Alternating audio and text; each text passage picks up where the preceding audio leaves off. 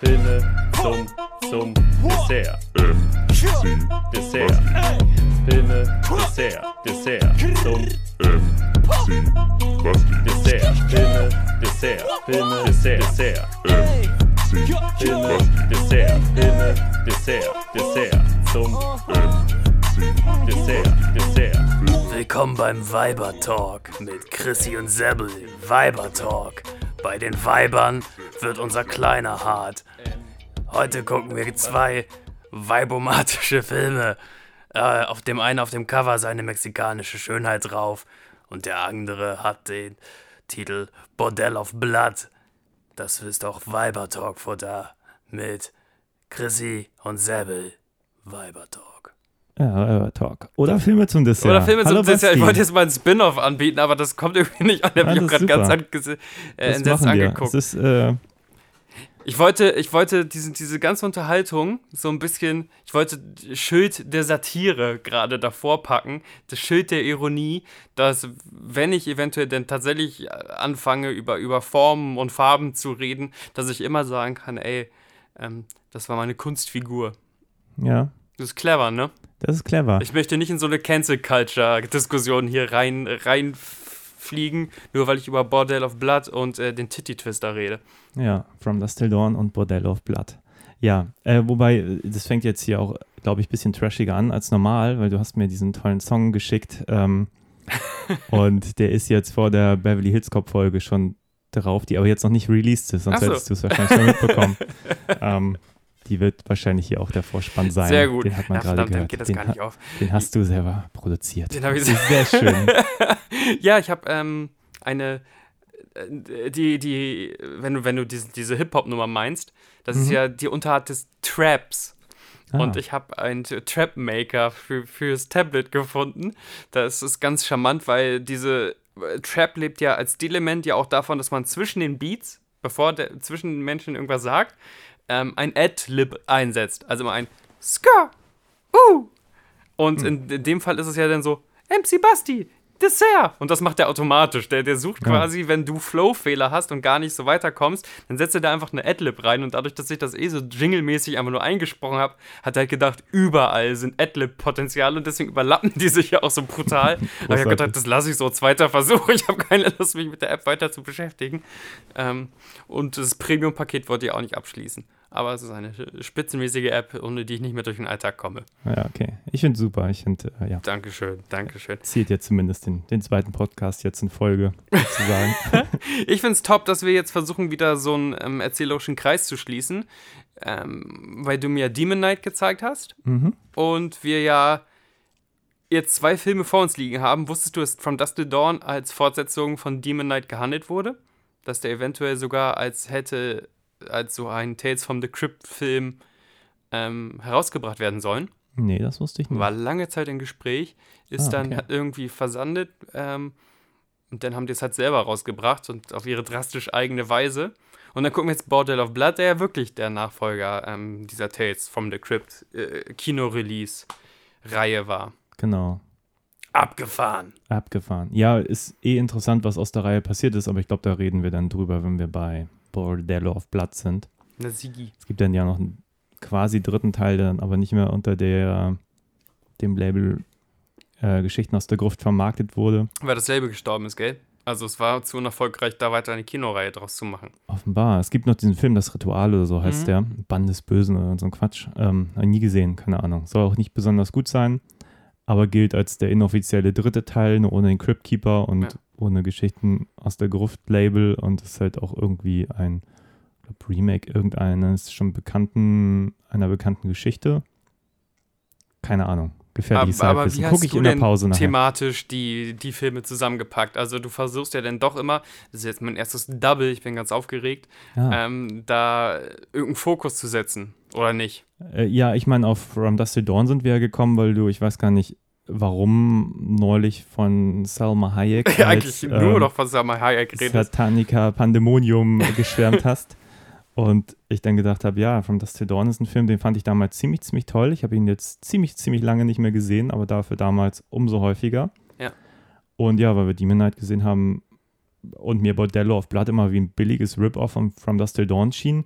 Und ich glaube, damit auch ein bisschen die Erfolgslosigkeit massiv zu erklären ist, weil jeder, der diesen Film guckt, glaube ich, beim zweiten Mal denkt, ja, gucke ich jetzt nicht nochmal, ich gucke lieber From Dust Till Dawn das Nochmal. 20. Mal, Ja. das ist einfach besser, um das schon mal vorwegzunehmen.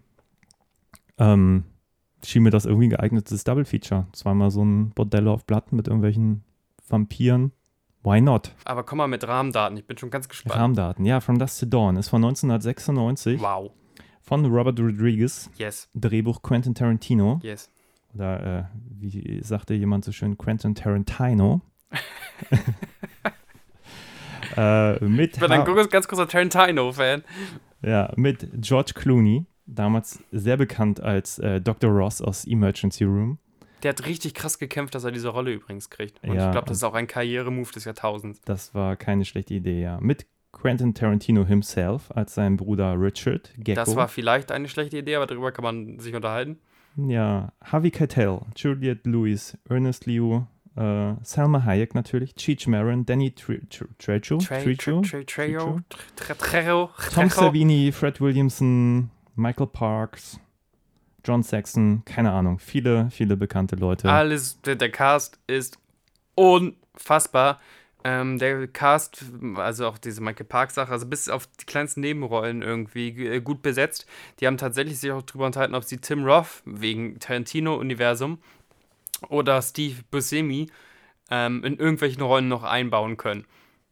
Bei Buscemi hat das, glaube ich, terminmäßig nicht geklappt. Ähm, Ja, okay. Er hätte aber ganz gut in den Film gepasst, muss man ja, sagen. ja, ich glaube, da war die Rede, ob sie den einfach die langen Haare wachsen lassen können und dass der, ähm, der. Verkaufsclerk ähm, am Anfang Ah, einfach okay. ist.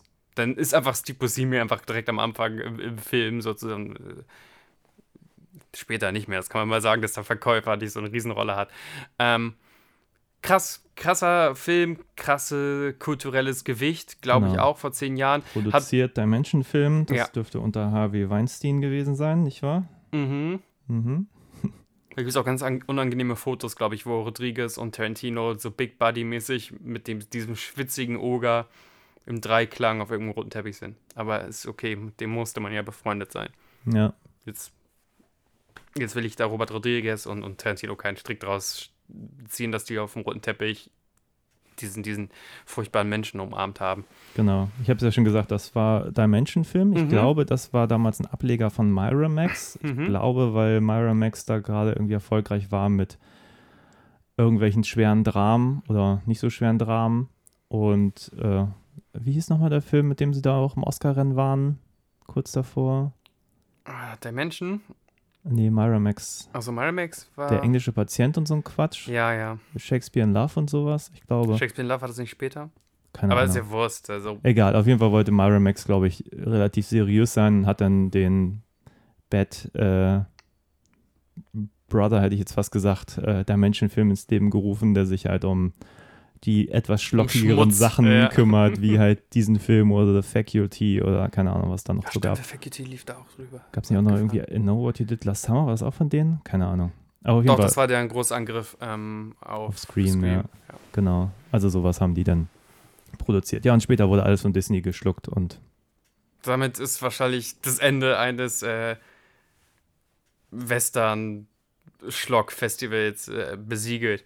Oder wer weiß, vielleicht wird äh, Disney Plus so ein ganz harter, ja. ganz harter Ableger in den VOD-Dienstleistern. Disney Plus Plus würde ich dann vielleicht abonnieren, weil man da die Disney guten Plus Filme 18, auch ja. bekommt. Ja. Ähm, ganz große Inspiration ist ja übrigens Robert Rodriguez bei mir. Also es gibt so eine, so eine heilige Dreifaltigkeit von Leuten, die mich immer wieder anstacheln, denn doch was zu versuchen. Hm. Ähm, auch äh, abseits von jeglicher Qualität, die haben einfach eine inspirierende Persönlichkeit. Das ist äh, Dan Harmon, Kevin Smith und halt ähm, Robert Rodriguez. Viele Leute nehmen da, glaube ich, auch immer Tarantino dazu, dass Tarantino die so anstachelt, irgendwas zu machen. Ähm, Tarantino war ich aber schon immer raus. Wusste ich, von wegen, der, der macht Sachen, die kann ich intelligenzmäßig nicht. Der, der schreibt Dialoge, die, die banal und gleichzeitig tief sind und ähm, hat echt cineastische Lösungen. Aber diese Robert Rodriguez-mäßige Übermut und auch mit Mhm. seinem sehr lesenswerten Buch, ähm, wie heißt das, Shooting Without a Cause, so vom Rebel Without Rebel, a Cause. with, oder? Hast du nicht? Rebel? Heißt ja sogar Rebel Without a Cause? Ich dachte, es wäre immer nur eine Referenz auf Rebel Without a Cause. Also das habe ich sowohl als Hörbuch irgendwie rumliegen, als auch tatsächlich als Buchbuch. Umso ich habe das Buch auch mal gehabt. Ich glaube, es ist mittlerweile im Keller gelandet, aber ich weiß, was du meinst auf jeden Fall. Unfassbar. Also das Filmemacherbuch, ähm, an das man sich meines Erachtens nur so halb halten sollte, weil der zumindest bei El Mariachi damals auch wirklich nur so Motivation rausgehauen hat. Machen, machen, machen und ja, die Kamera nehmen und tausend Einstellungen und egal er ja, hatte ja, dann auch ganz lange seinen Credit, ich weiß gar nicht, ob es hier auch ist, äh, dass er sich nicht gecredited hat als ähm, edited by, also nicht als Cutter, sondern er schrieb immer chopped by, weil das so seine Art des Schneidens war, einfach äh, zerhacken sozusagen.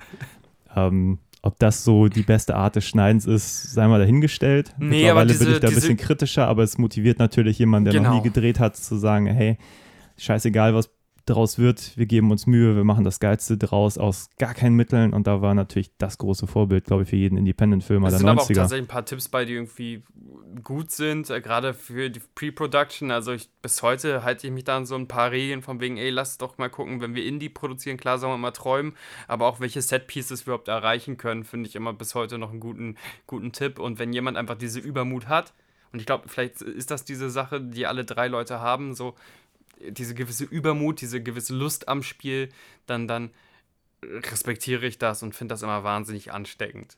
Mhm. Ähm, Hast du mal diesen Fernsehfilm, an den muss ich mich gerade erinnern, der ist auch mit Salma Hayek, er spielt, glaube ich, auf so einer Rollstuhl, Roll, Rollschuhbahn. Rollschuhbahn. Ich wollte gerade Rollstuhlbahn. Rollstuhlbahn. das ist natürlich Quatsch.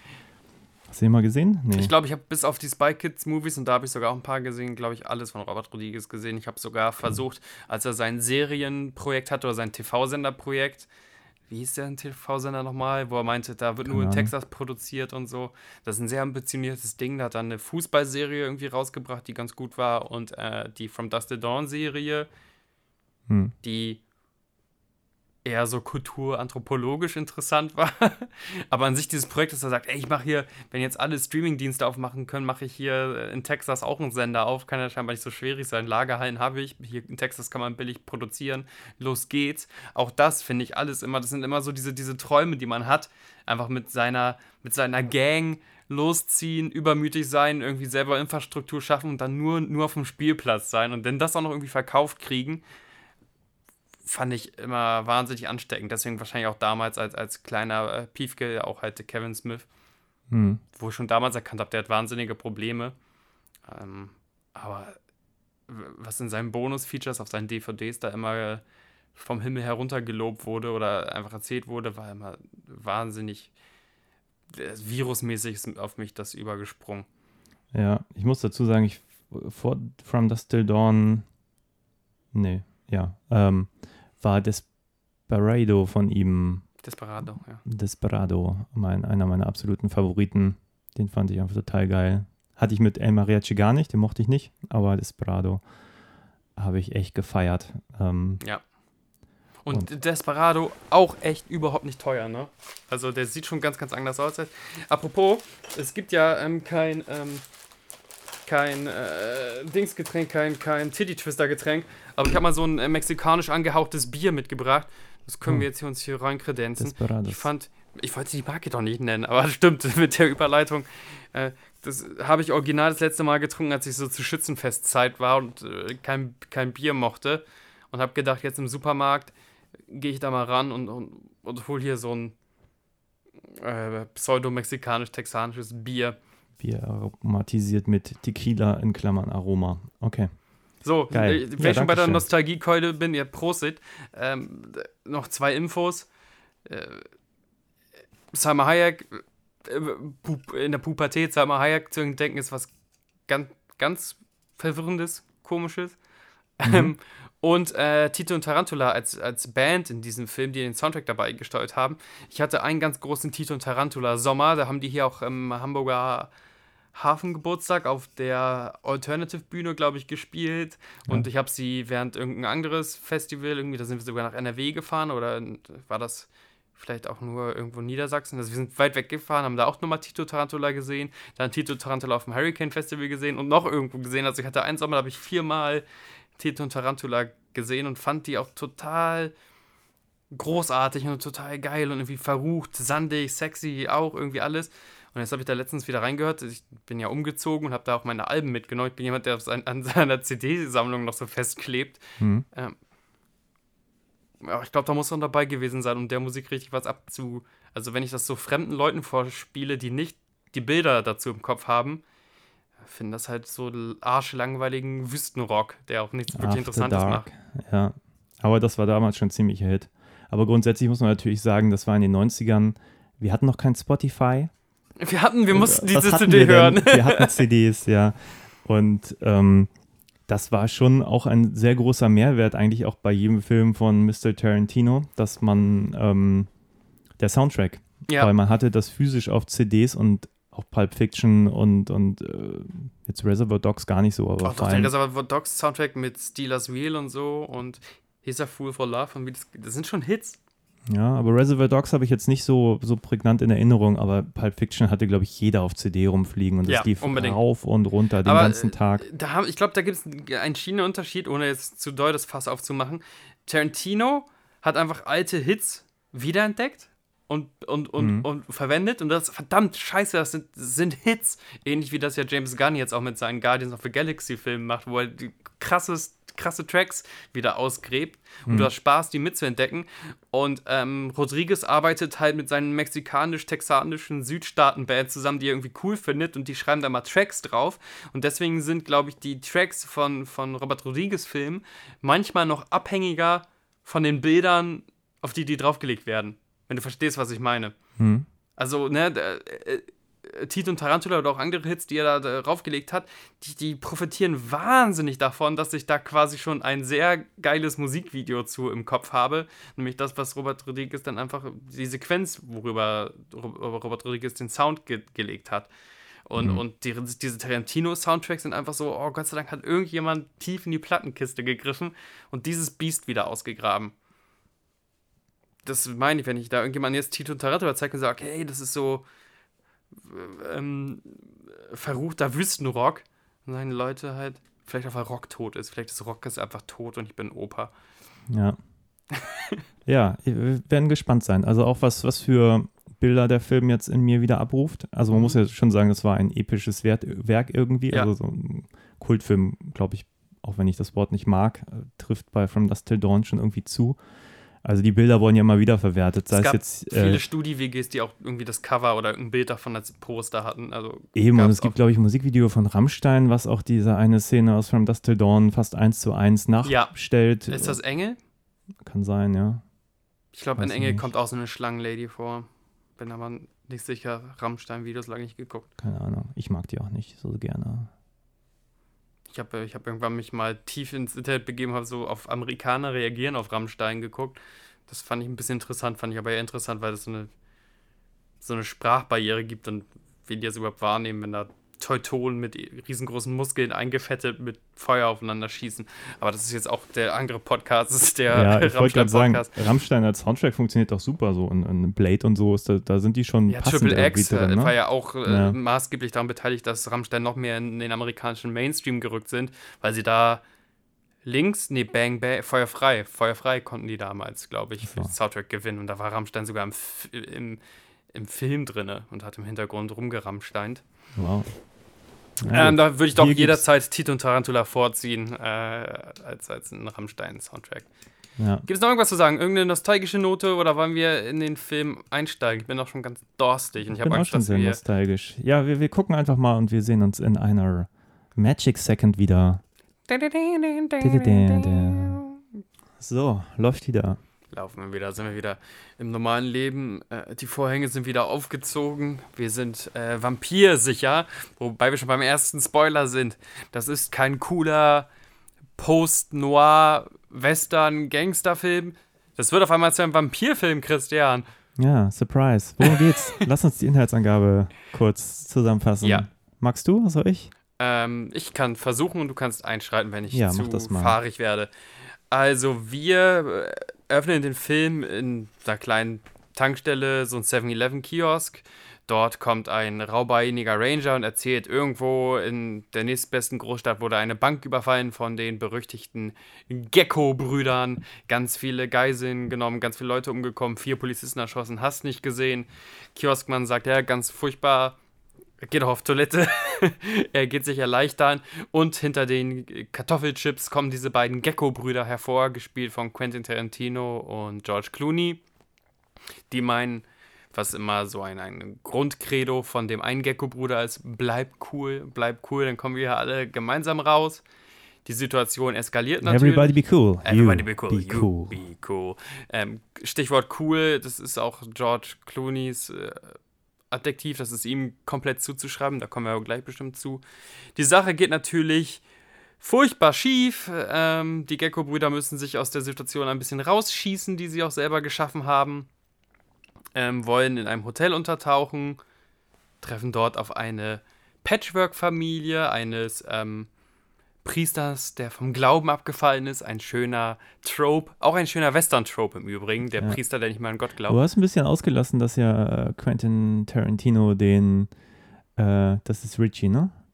Richie Seth- Gecko und Seth Seth, genau, ist George der Coole Richie und Richie ist, der die Wurst. Verrückte. Ja. Genau, und, und äh, Tarantino macht halt einen auf Psycho in dem Ding. So. Also Ja. er bringt diesen Typen, den Ranger am Anfang auch einfach um, weil er behauptet, der hätte irgendwie kommunizieren wollen und so. Ähm, der Typ hinter der Ladentheke. An sich ist der fahrig und äh, Ja, und unstabil. Auch die Frau, die sie dann als Geisel haben, die vergewaltigt ja ganz offenbar und bringt sie dann auch um. Und Ja. äh, sein Bruder ist schon ein bisschen am Verzweifeln, was macht er mit seinem Bruder. Also, Genau, wo er seinem Bruder dann, wo er eine Aussprache hat, hat gemeint, hey, wir sind professionelle Diebe, wir sind nicht das, was du bist. Man sieht Ja. auch irgendwie so eine Nachrichtenzusammenfassung, wie es zu diesen Geckos kam. Es kommt ein ganz wichtiges Paket. Solange kann ich mir die Gedanken noch merken. Husch, husch, cut. Ähm, Ja, die Paketboten sind lustig. Die sind, wenn sie der Meinung sind, sie übergeben einem das richtig schnell, dass man weniger Ansteckungsgefahr hat. So Werfen zu, schmeißen quer durch den Flur. lange Arme, ja.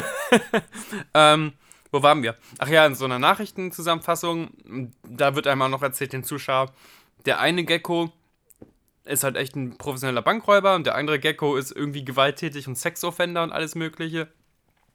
Wie es der Zufall des Skripts will, kommt also diese gottesfürchtige Patchwork-Familie und diese beiden Gecko-Brüder im selben Hotel aufeinander. Seth sieht, äh, die haben ein Wohnmobil, mit dem sie quer durch die Staaten reisen, so ein richtiger Familientrip. Und denkt sich, wunderbar, das wäre das beste Vehikel, um über die Grenze nach Mexiko zu kommen. Ein Gangster- und Western-Trope. In Mexiko ist alles erlaubt. In Mexiko darf, die Grenze, genau. Das das darf niemand auf dich zugreifen. Das passiert nicht. Das ist unmöglich. Das muss ein Himmel sein. Ähm, kommen da tatsächlich durch und denken sich, wunderbar, jetzt müssen wir nur noch uns mit unserem Kontaktmann treffen. Am frühen Morgen, am nächsten Morgen. Aber weil wir jetzt so viel Erfolg hatten, gehen wir in diese Bar, den Titty Twister, saufen, saufen uns da bis morgens ein. Genau, da will er den Kontaktmann treffen. Genau. Genau. Aber das war ja auch von wegen auch diese Strategie, von wegen, ey, richtig schön einen weg, weg, wegsaufen, Mhm. Hüften angucken, ähm, wo ein Mann noch echt Mann sein darf. Ja. Im Typ in, Mexiko. Wo auch der Türsteher oder der, der Einlasser oder wie man das nennt. Und Genau, ähm, Schmerin ist genau, es ist ein ne? Einkauf, ein Unique Selling Point, um mal in Ja. Marketingsprache zu vereinen, wie viele schöne und sehr, sehr günstige Pussys es da gibt. Ähm, es ist eine Biker- und Trucker-Kneipe, also nur Raubeine, aber da fühlen die sich wohl ganz wohl. Ähm, hauen den, den Türsteher um, Hm. weil, warum weiß ich nicht genau, weil ihn angefasst nur, hat. Weil sie ihn scheiße finden. Ja, weil sie ihn scheiße Einfach nur so. Einfach auf die Schnauze hauen. Gucken sich die Show an, ähm, verleiten die Minderjährigen in dieser Patchwork-Familie dazu zu trinken. Und dann wird der Hauptakt des Abends angesagt. Die äh, großartige Salma Hayek Santanica macht. Pandemonium. Genau, wie heißt die im Ganzen? Santanica, Santanica. Pandemonium. Super. Übrigens ein ganz, ganz plumpes Filmzitat. Es gibt einen Non-Exploitation-Film. Ja. Ähm, äh, ich glaube sogar ein Schwarz-Weiß-Schinken. Äh, Santanica. Äh, auf jeden Fall hat Tarantino das einfach mal als Titel der Figur Sehr benutzt. Diesen Filmtitel von, frage mich nicht. Ich gucke mal parallel, aber ich glaube, ich kann hier gerade den, den schwierigen Namen nicht schreiben, während ich rede. Das Okay, alles gut. Ich kann versuchen. Also, Salma Hayek wird echt gottgleich inszeniert. Diese 1,52 kurvige Mexikanerin wird, wird als Göttin der Verführung quasi inszeniert. Hat auch die Ehre, ähm, ihren Fuß von Tarantino ablecken zu lassen in so einer Show, wo sie sich so Schnaps übers Knie rinnen lässt. Äh, das hat Tarantino bestimmt gerne wahrgenommen, das Angebot. Er hat das ja geschrieben. Also. Hat er Sorry. geschrieben, ganz lange, mehr Füße, beide Füße. Und Robert Rodriguez hat schon gesagt, ey, einer reicht, alles in Ordnung. Ähm, Während der Show kommt aber der ähm, Türsteher, der gerade noch ins Gesicht bekommen hat von den Gecko-Brüdern, auf diese Brüder zu meint, hey, raus, keiner haut mir ins Gesicht, keiner bricht mir die Nase, dies, das. Ein kleines Handgemenge entsteht, wobei eine alte Wunde von ähm, Richie aufgerissen wird und weil das Blut so appetitlich aussieht, kann Summer Hayes Rolle nicht an sich lassen und, und greift ihn an und, und beißt ihn und dann lassen alle Vampire in dieser Bar plötzlich ihre Tarnung fallen und man sieht, dass sowohl das Barpersonal als auch die Band, als auch die leichten Damen alles äh, Kreaturen der Nacht sind und sich jetzt ähm, an den Bikern und Trackern verknuspern. Willst du übernehmen? Ja, ich meine, im Prinzip passiert dann ja das, mehr oder minder, was man erwartet. Deswegen würde ich jetzt Zehn kleine. Jägermeister-Prinzip. Es wir- gibt so ein paar buntere ein. Charaktere. Ja. Ja. einfach mal das Ende vielleicht, da haben wir es komplett gespoilert. Buntere Charaktere, davon überleben relativ wenig. Wer kommt raus? Ähm, George Clooney kommt raus und die Tochter des, des Priesters kommt raus. Spielt von Juliette Lewis. Juliette Lewis, genau, die, die vermeintliche, das ist jetzt auch mal so ein Horrorfilm-Trope, die Jungfrau, in Klammern, weiß ich ja nicht, wird ja nicht thematisiert, aber die überlebt, die, die Unschuldige überlebt, ähm, trennen aber ihre Wege. Es ist ja nicht, dass dann ein dynamisches Vampire-Hunter-Duo geboren wird, sondern das Ende ist da sogar relativ, nicht pessimistisch, aber nihilistisch. Scheiße passiert, jetzt müssen wir unser Leben weiterleben, vernarbt wie wir sind. Dankeschön, bitteschön. Die Kamera fährt aus, man sieht quasi die Überreste der, der Bar, des Titty Twisters und kann wahrnehmen, dass hinter dem Titty Twister oder zum Titty Twister fast gehörend so ein alter Azteken, Maya, ich kenne mich da so schlecht aus, so, so, so eine Tempelanlage einfach ist. Ja, Die, man kann darauf schließen, dass da die dämonischen Kräfte geweckt wurden. genau. Das Titty Twist da vorne ist quasi nur die, der Schein für, Für die, blöde diese halbe. Pyramide, die sich da eigentlich befindet. Irgendwo in Mexiko. Ja, da sind so absurd viele Trucks und Skelette und so, dass man denkt, er hat nicht einer von diesen Brummifahrern einfach mal, weil er pinkeln musste oder so, sich an die Klippe gestellt und gesehen, dass das ein Elefantenfriedhof ist. Aber Ja. ey, mit Logik müssen wir bei dem Film, glaube ich, gar nicht kommen. Nee, ich habe gerade nachgeschaut. Also äh, der Film, auf dem der Name der Rolle von ähm, Salma Hayek basiert, äh, ist ein mexikanischer Film von 75, den ich auch nie gesehen habe. Aber ich habe neulich einen Trailer geguckt, so zur Vorbereitung, um mal zu schauen. Das ist so ein Non-Ploitation-Film. Keine Ahnung, ob es auch wirklich ein Horrorfilm wird. Ist auch immer schwierig, ne, Referenzen nur der Referenzen wegen zu machen. Also wenn das gar keinen Haken hat. Ja, das macht er ziemlich häufig. Ich meine, irgendwann trägt auch der Junge so ein, so ein ähm, Precinct 13-Shirt. Ja. ist natürlich klare Referenz an John Carpenter, Klar. aber eher der plumpen Sorte.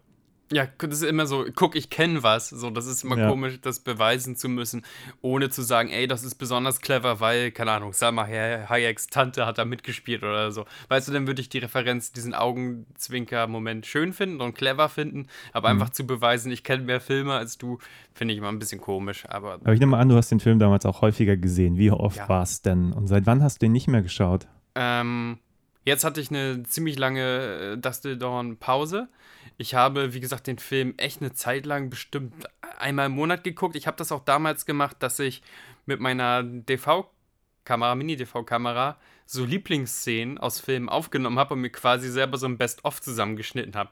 So Ja, ja, ganz okay. peinliche Sachen. Und, und ähm, die Summer Hayek-Szene war auf jeden Fall mal vertreten. Und auch die Szene, ähm, das geht schon sehr ins Spoiler-Territory, wenn die Figur Frost, gespielt von Williamson, Hm. ähm, sich verwandelt und äh, kriegt so eine Pumpgun durch den Bauch gehauen. Ja, okay. Und, und ein Charakter muss quasi durch die Gedärme dieses, dieses Titanen-Vampires nachladen, indem er einfach den Körper hin und her wackeln lässt. Das hatte ich damals auch in meiner Best-of, keine Ahnung, Splatter-Collection. Also ich hatte so Best-of Splatter, Best-of Sexy, da war auf jeden Fall Summer Hayek drin, aber auch ähm, Halle Berry in Passwort Swordfish und all so eine Sachen. Das waren sehr geschmackvolle Tapes, die ich mir damals selber zusammengekattet habe. Das war noch vor dem Internet. Das war vor dem Internet, weit Ja. vor, vor dem Internet und fand das auch cool, selber anzugehen, was für coole und Szenen ich alle in meiner kleinen DVD-Sammlung habe, da als 16-jähriger Piefke oder was. Hm. Ähm, jetzt muss das aber bestimmt schon, eine, lass mich nicht lügen. Ich glaube schon mit Studentenzeit schon nicht mehr. Also nicht mehr ganz, vielleicht irgendwann mal, als er irgendwie auf Fox oder RTL 2 tief in der Nacht lief und man saß da bekifft und hat dann halt weitergeguckt. Äh, Sagen wir mal, es gab bestimmt eine sechsjährige Dusty Dawn Pause, wenn nicht Okay. mehr. Ja, war mir was länger auf jeden Fall. Also damals habe ich den echt oft geguckt. Ja. War so ein bisschen nach Desperado, über den sprachen wir eben schon kurz. Ähm, schon ein Film, den ich häufig angemacht habe, weil ich ihn einfach unglaublich unterhaltsam fand. Ähm, es passiert ja auch immer was. Ja, Ähm, ich hatte ein bisschen die Befürchtung, dass er nicht so gut gealtert wäre. Ich find- sehe jetzt auch ein paar Sachen deutlich kritischer, als ich die damals mit, keine Ahnung, 17 oder so gesehen habe. Muss aber sagen, trotzdem einige richtig, richtig geile Momente. Auch jetzt noch. das ist ein cooler Momentefilm und das ist ein cooler Szenefilm und das ist ein cooler äh, Film. Was mich ein bisschen tatsächlich an dem Film jetzt gestört hat, ist, ähm, ich bin dafür, dass man jede Logik bricht im Film. Wenn du selber installiert hast, diese Logik darf gebrochen werden, ist klar, dann ist alles gut. Hier hat der Film aber so eine, so eine flüssige Logik. Die Logik verfestigt sich dann immer, wenn sie es gerade brauchen. Beispiel, wie lange braucht es denn jetzt, bis man zum Vampir mutiert? Manche werden nur von einem Vampir schräg angeguckt und mutieren sofort komplett und andere liegen erstmal da nieder. Andere werden quasi erst von Vampir-Virus, nenne ich das mal, sozusagen verführt. Und das Mhm. ist alles so unkohärent. Und das nervt mich, weil sie da einfach gesagt haben, ach verdammt, wir brauchen jetzt eigentlich ein bisschen Das Zeit. fand ich jetzt auch schwierig, weil es auch ausgesprochen wird von den Figuren. Also wenn es jetzt einfach nur passieren würde, würde ich sagen, okay, es wäre gar nicht so auffällig. Aber wenn Ja. dann Harvey Keitel nochmal sagt, ja, hab die so haben so jetzt vielleicht Zeit. so noch Ja. eine Stunde Zeit und man denkt sich, nee, Fred Williamson hat gerade eine. Minute gebraucht, so, Ja. um zum Vampir zu werden. Wie kommt er denn jetzt auf eine Stunde? Also es macht auch einfach rational gar keinen Sinn, dass die Figur das sagt. Da könnte ja auch sagen, ich weiß nicht, wann ich zum Vampir werde, aber nein, er sagt, wir haben Genau, so er muss maximal eine Timer Stunde. gar nicht legen. So. Als wenn er irgendeinen Indikator dafür hätte, weil jeder, der gerade zum Vampir geworden ist, das ist alles innerhalb von fünf Minuten passiert, so. Ja, oder so wie das das Skript braucht. Oder die lagen halt eine Weile lang von der Bar rum, bis sie sich überlegt haben, wieder aufzustehen, wenn Ja. da Leute angeknabbert wurden, die nicht gänzlich umgebracht wurden. Ähm, und auch manche Vampire explodieren, manche mutieren, manche schmelzen, manche kippen einfach um. Da, das sind so Sachen, die, die mich ein bisschen stören. Das ist, eine, das ist extrem nitpicky, aber we- wenn, wenn immer solche Sachen passieren, gerade so Aktio-Reaktio-Sachen und dann steht im Skript quasi als Gedankenstrich because the script said so, finde ich das ein klein wenig nervig. Warum explodiert denn der Junge? Warum explodiert der? Also es gibt eine Szene, da wird so ein Junge quasi von an allen Gliedmaßen auseinandergerissen und der hat Comic Trope, äh, äh, Horrorfilm Trope Moment, den Moment töte mich bäh, und, und, und dann wird, wird er von seinem Leid erlöst, aber irgendwie fliegt er in die Luft und ich habe es nicht verstanden. Weil Ja. schon so doll Vampir war, weil der schon so angeknabbert wurde, dass schon so viel Vampirvirus in ihm drin ist, dass er. äh, Keine Ahnung, das ehrlich gesagt muss ich, hinterfrage ich das bei dem Film nicht so. Ich finde, dieser. Vampir-Mythos ist für mich auch nicht ausgespielt. Ja, Normalerweise habe ich Probleme mit äh, Vampirfilmen, die diesen klassischen Vampir-Mythos so, äh, unterlaufen. Also zum Beispiel Fright Night finde ich ganz geeignet. Also den mag ich halt Mhm. ganz gerne. Das ist irgendwie so, na gut, auch 80er, aber war für mich immer so eine ganz moderne Variante davon, ja. wo aber diese Vampirmythen greifen so. Und bei diesen ganzen, ganz vielen anderen Vampirfilmen, sei es jetzt irgendwie Near Dark oder eben auch, ich glaube sogar der zweite Teil, da sind dann, gelten plötzlich ganz andere Regeln oder die Ja. Regeln gelten nicht mehr und Vampire können sich auch im Sonnenlicht bewegen und irgendwann wird es für mich langweilig, weil ich denke, das Spannende an Vampiren ist ja da, dadurch, dass sie irgendwie Kräfte haben, aber auch Limitierungen so und Ja. eben ein paar mehr als vielleicht Superman oder so. Ähm, und das finde ich, macht für mich Vampire interessant, weil man kann dann, was ich, die versuchen mit Knoblauch abzuhalten oder man darf sie nicht in die Wohnung einladen und fühlt man Genau. sich sicher und dann hat doch jemand anders die eingeladen und dann ist die Bedrohung plötzlich wieder da und ich finde, das macht für mich diesen Vampirreiz aus, damit zu spielen so. Und bei diesem Film hier sehe ich die eigentlich mehr als Monster. Und Richtig. dann ist es für mich relativ unproblematisch. Es werden zwar so ein paar Gags damit gemacht, mit was wirkt eigentlich gegen Vampire und irgendwer sagt, ja, irgendwie Silber, glaube ich, und jemand sagt, oh, ist das nicht gegen Bei Werwölfe? Ja. Aber ist nicht bei Vampiren auch? Und dann sagt Louis irgendwie, ja, aber haben wir überhaupt Silber? Nee, dann ist es scheißegal. alle, ja, es ist nicht scheißegal und das ist irgendwie hübsch, weil es sich so ein Mhm. bisschen, ähm, weil das ist total logisch und in Filmen kommt das halt einfach selten vor, diese Logik. Im schlimmsten Fall hat dann jemand Silber dabei und dann macht man noch eine Special-Kugel dann für den Oberbösewicht, das ist ein Scheiß, ja, ja. ähm, wie halt Filme so aufgebaut sind. Und ja, da finde ich, merkt man diesem Film auch an, der versucht da einfach möglichst kreativ mit umzugehen, auch mit den ganzen Waffen, die sie sich dann basteln. Dann ich meine ja auch, dass das echt eine nitpicky Kreatur die Super Soakers, die sie da mit Weihwasser füllen oder der, der äh, Prediger Ja. ähm, macht dann halt aus die Kondome, die sie mit Wasser gefüllt haben, dann Wasser, darf man kurz Weihwasser, kurz genau.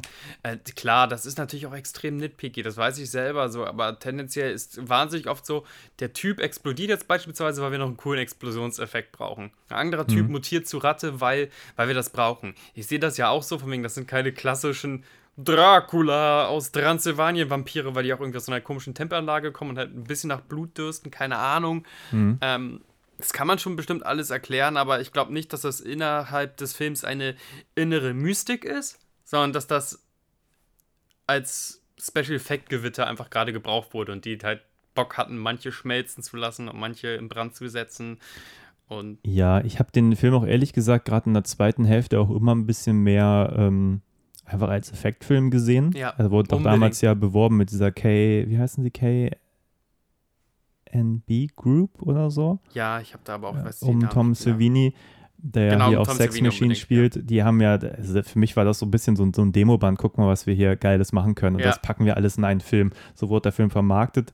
Genauso habe ich ihn gesehen, deswegen glaube ich, habe ich mich nie an diesem Vampir-Mythos gestört, weil es letztlich ging es einfach nur darum, geile Effekte, gut, die Morph-Effekte, die sehen jetzt heute echt irgendwie outdated aus, aber damals waren die, glaube ich, auch ziemlich geil. Glaube ich auch. Das war, glaube ich, kurz nach hier dem, dem Michael Jackson Musikvideo, wo sie auch das erste Mal so eine Minute rummorphen. Das war damals das teuerste Musikvideo aller Zeiten. Ähm, kann man sich heute gar nicht mehr vorstellen, wenn man das guckt. Gutes Musikvideo, aber die Morph-Effekte sind so, das Ja, eben, jetzt das kann heute einfach kann so ein jeder mit 30-Jähriger. seinem Das Handy ist als App. Also, ja, schon verrückt. Die Zeit. Ja, genau. Also wurde damals somit angeworben, weil ich habe einen interessanten, ich habe gestern noch mal ein bisschen durchs Internet gestromert, einfach um zu gucken, ob ich was Interessanteres finde, so filmwissenschaftlich oder einfach popkulturell, trivia-mäßig, was interessanter ist als äh, Food-Fetisch. Man sieht sowohl Juliette Lewis als auch Summer Hayeks Füße, also als die Sachen, die einfach jeder erzählt. Oder Tarantino-Tropes, die immer wieder vorkommen. Oder Robert Rodriguez-Referenzen in dem eigenen Robert Rodriguez-Universe. Und da habe ich was, ähm, einen interessanten Video-Essay von irgendeinem Briten gesehen. Hm? Ähm, der meinte, dass heutzutage der Film immer so besprochen wird, als wäre das so eine krasse Überraschung gewesen, dass der Film auf einmal mittendrin eine Kurve nimmt und zum relativ radikalen, splatterigen Monsterfilm wird. Hm? Er hat aber gemeint, nee, damals hat das gar nicht Leute so krass überrascht, weil es wurde krass damit vermarktet, dass das ein Monsterfilm ist. Was die Leute eher überrascht hat, ist das ähm, äh, nihilistische Gangstergehabe am Anfang, wo es noch gar nicht um die Monster geht. Also es ist nicht so, dass sich da jemand damals ins Kino gesetzt hat, hat sich da, hat sich da auf so ein ähm, Reservoir Dogs nur in der texanischen Wüste eingestellt und auf einmal wird es ein Vampirfilm und alle sind so, was ist denn hier los? Ich bin total über, überholpert. Nein, das ist ja gar nicht passiert, sondern es war eher so die Überraschung im Kino, die eine ne, ähm, ne, ne interessante Note haben, dass der, der Film vorher so ein total uncharmante Gauner beobachtet bei einem sehr abgeklärten Werk. Also äh, George Clooney ist cool und über Tarantino müssen wir gleich nochmal reden, Mhm. aber das sind ja keine Heldenfiguren, das sind auch keine Antihelden, das sind Böslinge. Die bringen Leute um, die vergewaltigen Leute, die gehen über Leichen, die Ja. haben auch keinen Funken Gutes in sich. Die möchten leben, das ist Selbsterhaltung, auch wenn, wenn, äh, auch wenn George Clooney es bestimmt Anlass hätte, das, der hat kein Anti-Helden-Material für mich. Und das war eher die Überraschung, was George Clooney beispielsweise da gerade macht, oder dass wir am Anfang diese Tankstellen-Szene und da die, die Rape-Szene oder all solche Sachen, das hat die Leute wohl eher überrascht und das wurde diskutiert. Gar nicht so, was, ein Vampirfilm in Mexiko? Ja, ich glaube, man muss den auch ein bisschen in dem Kontext sehen, also in der Zeit, in der er entstanden ist. Also Tarantino hatte vorher Reservoir Dogs gemacht, äh, Pulp Fiction. Ähm, und dann haben die, glaube ich, schon zusammen diesen Four Rooms gemacht. Mhm. Diese drei Stories sind das, glaube ich, plus Vier. Rahmenhandlung mit Tim Roth äh, im Hotel. Ja. Genau, ich glaube, der vierte ist quasi die Rahmenhandlung. Genau, genau, Irgendwie ja. so. Ähm, und dann gab es unglaublich viele Tarantino-Epigonen, also Leute, die versucht haben, so Filme wie er zu machen, die irgendwie cool sind und die meisten davon waren eben nicht so cool.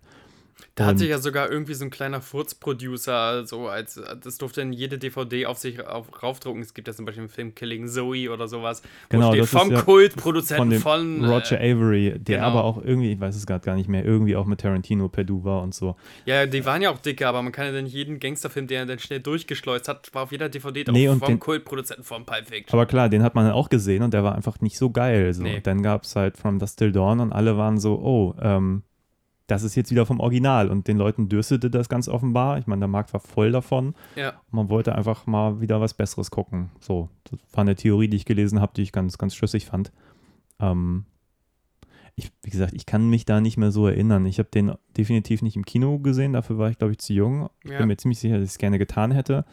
Aber dann, sobald er irgendwie auf VHS rumstand, ähm, ja, dann richtig, richtig gesuchtet den Film, immer nochmal.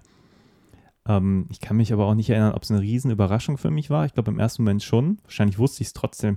Aber das war auch so eine Vor-Spoiler-Zeit. So. Ja. Ähm, ich hatte den Eindruck, von jedem zweiten Film wusste ich, wie er, wie er ausgeht. Einfach nur, weil man hat dann über die Filme gelesen. Die, man konnte sie dann zu dem Zeitpunkt nicht sofort sehen. Ja. Und ja, irgendwann hat man sie dann gesehen und war so, ach ja, stimmt, da war ja was. Äh, Vampire, geil. So. und ich habe auch neulich, ähm, ich habe einen anderen Podcast mir zur Vorbereitung angehört, wo jemand sagte, dass äh, er es ein bisschen schade fand, weil er gerne ähm, den Film komplett als Gangsterfilm hätte enden sehen wollen, dass er lieber die erste Hälfte als ganzen Film gesehen hätte. Ich habe jetzt gerade wieder gedacht, nee, ich finde Gehe ich eigentlich. gar nicht mit, finde ich Nee, ich finde eigentlich die zweite Hälfte macht einfach viel mehr Spaß. Die erste ist so auch ungelenkig, hat coole Momente. Ich mag eigentlich auch diese Figuren, überhaupt die Tatsache, dass die beiden so dermaßen unsympathisch gezeichnet sind. Also Ja. richtig Oberarschlöcher, gar nicht versucht, die irgendwie sympathisch zu machen und so. Unbedingt, das, da gehe Ähm. ich vollkommen mit, aber ich würde sie nicht über 90 Minuten begleiten wollen. Ich nee, finde das konsequent und korrekt, dass die Gecko-Brüder böse sind. ja. Und ich, irgendwie mag ich viel. Das ist, also au- auch die Tatsache, dass das, was normalerweise so das große Finale wäre, wenn man diese Gangster-Story erzählen würde, wie sie es schaffen, über die Grenze zu kommen, das passiert irgendwie so nebenbei, dann sind sie da und dann hängen sie halt im Teddy Twister ab und dann kommen die Vampire. Das ist irgendwie interessant. Es hat so. Und dann geht der Film ja immer noch 45 Minuten. Und Ja. ich war gerade überrascht, wie schnell diese Zeit eigentlich vergeht. Ja. Irgendwann habe ich doch gesagt, so, oh, jetzt haben sie die erste Ladung Vampire umgebracht und geht noch eine halbe Stunde? Was Das ist wie Hölle? so ein Videospiel. Es gibt so drei Angriffswellen, die Ja. sich immer stärker, immer stärker werden und du musst mit immer größeren Handicap kämpfen. Äh, Das ist auf jeden Fall ganz interessant und dann wird es auch interessant, weil dann jeder ganz egoistisch Lebenserhaltung ist und Lebenserhaltung kann man identifizieren.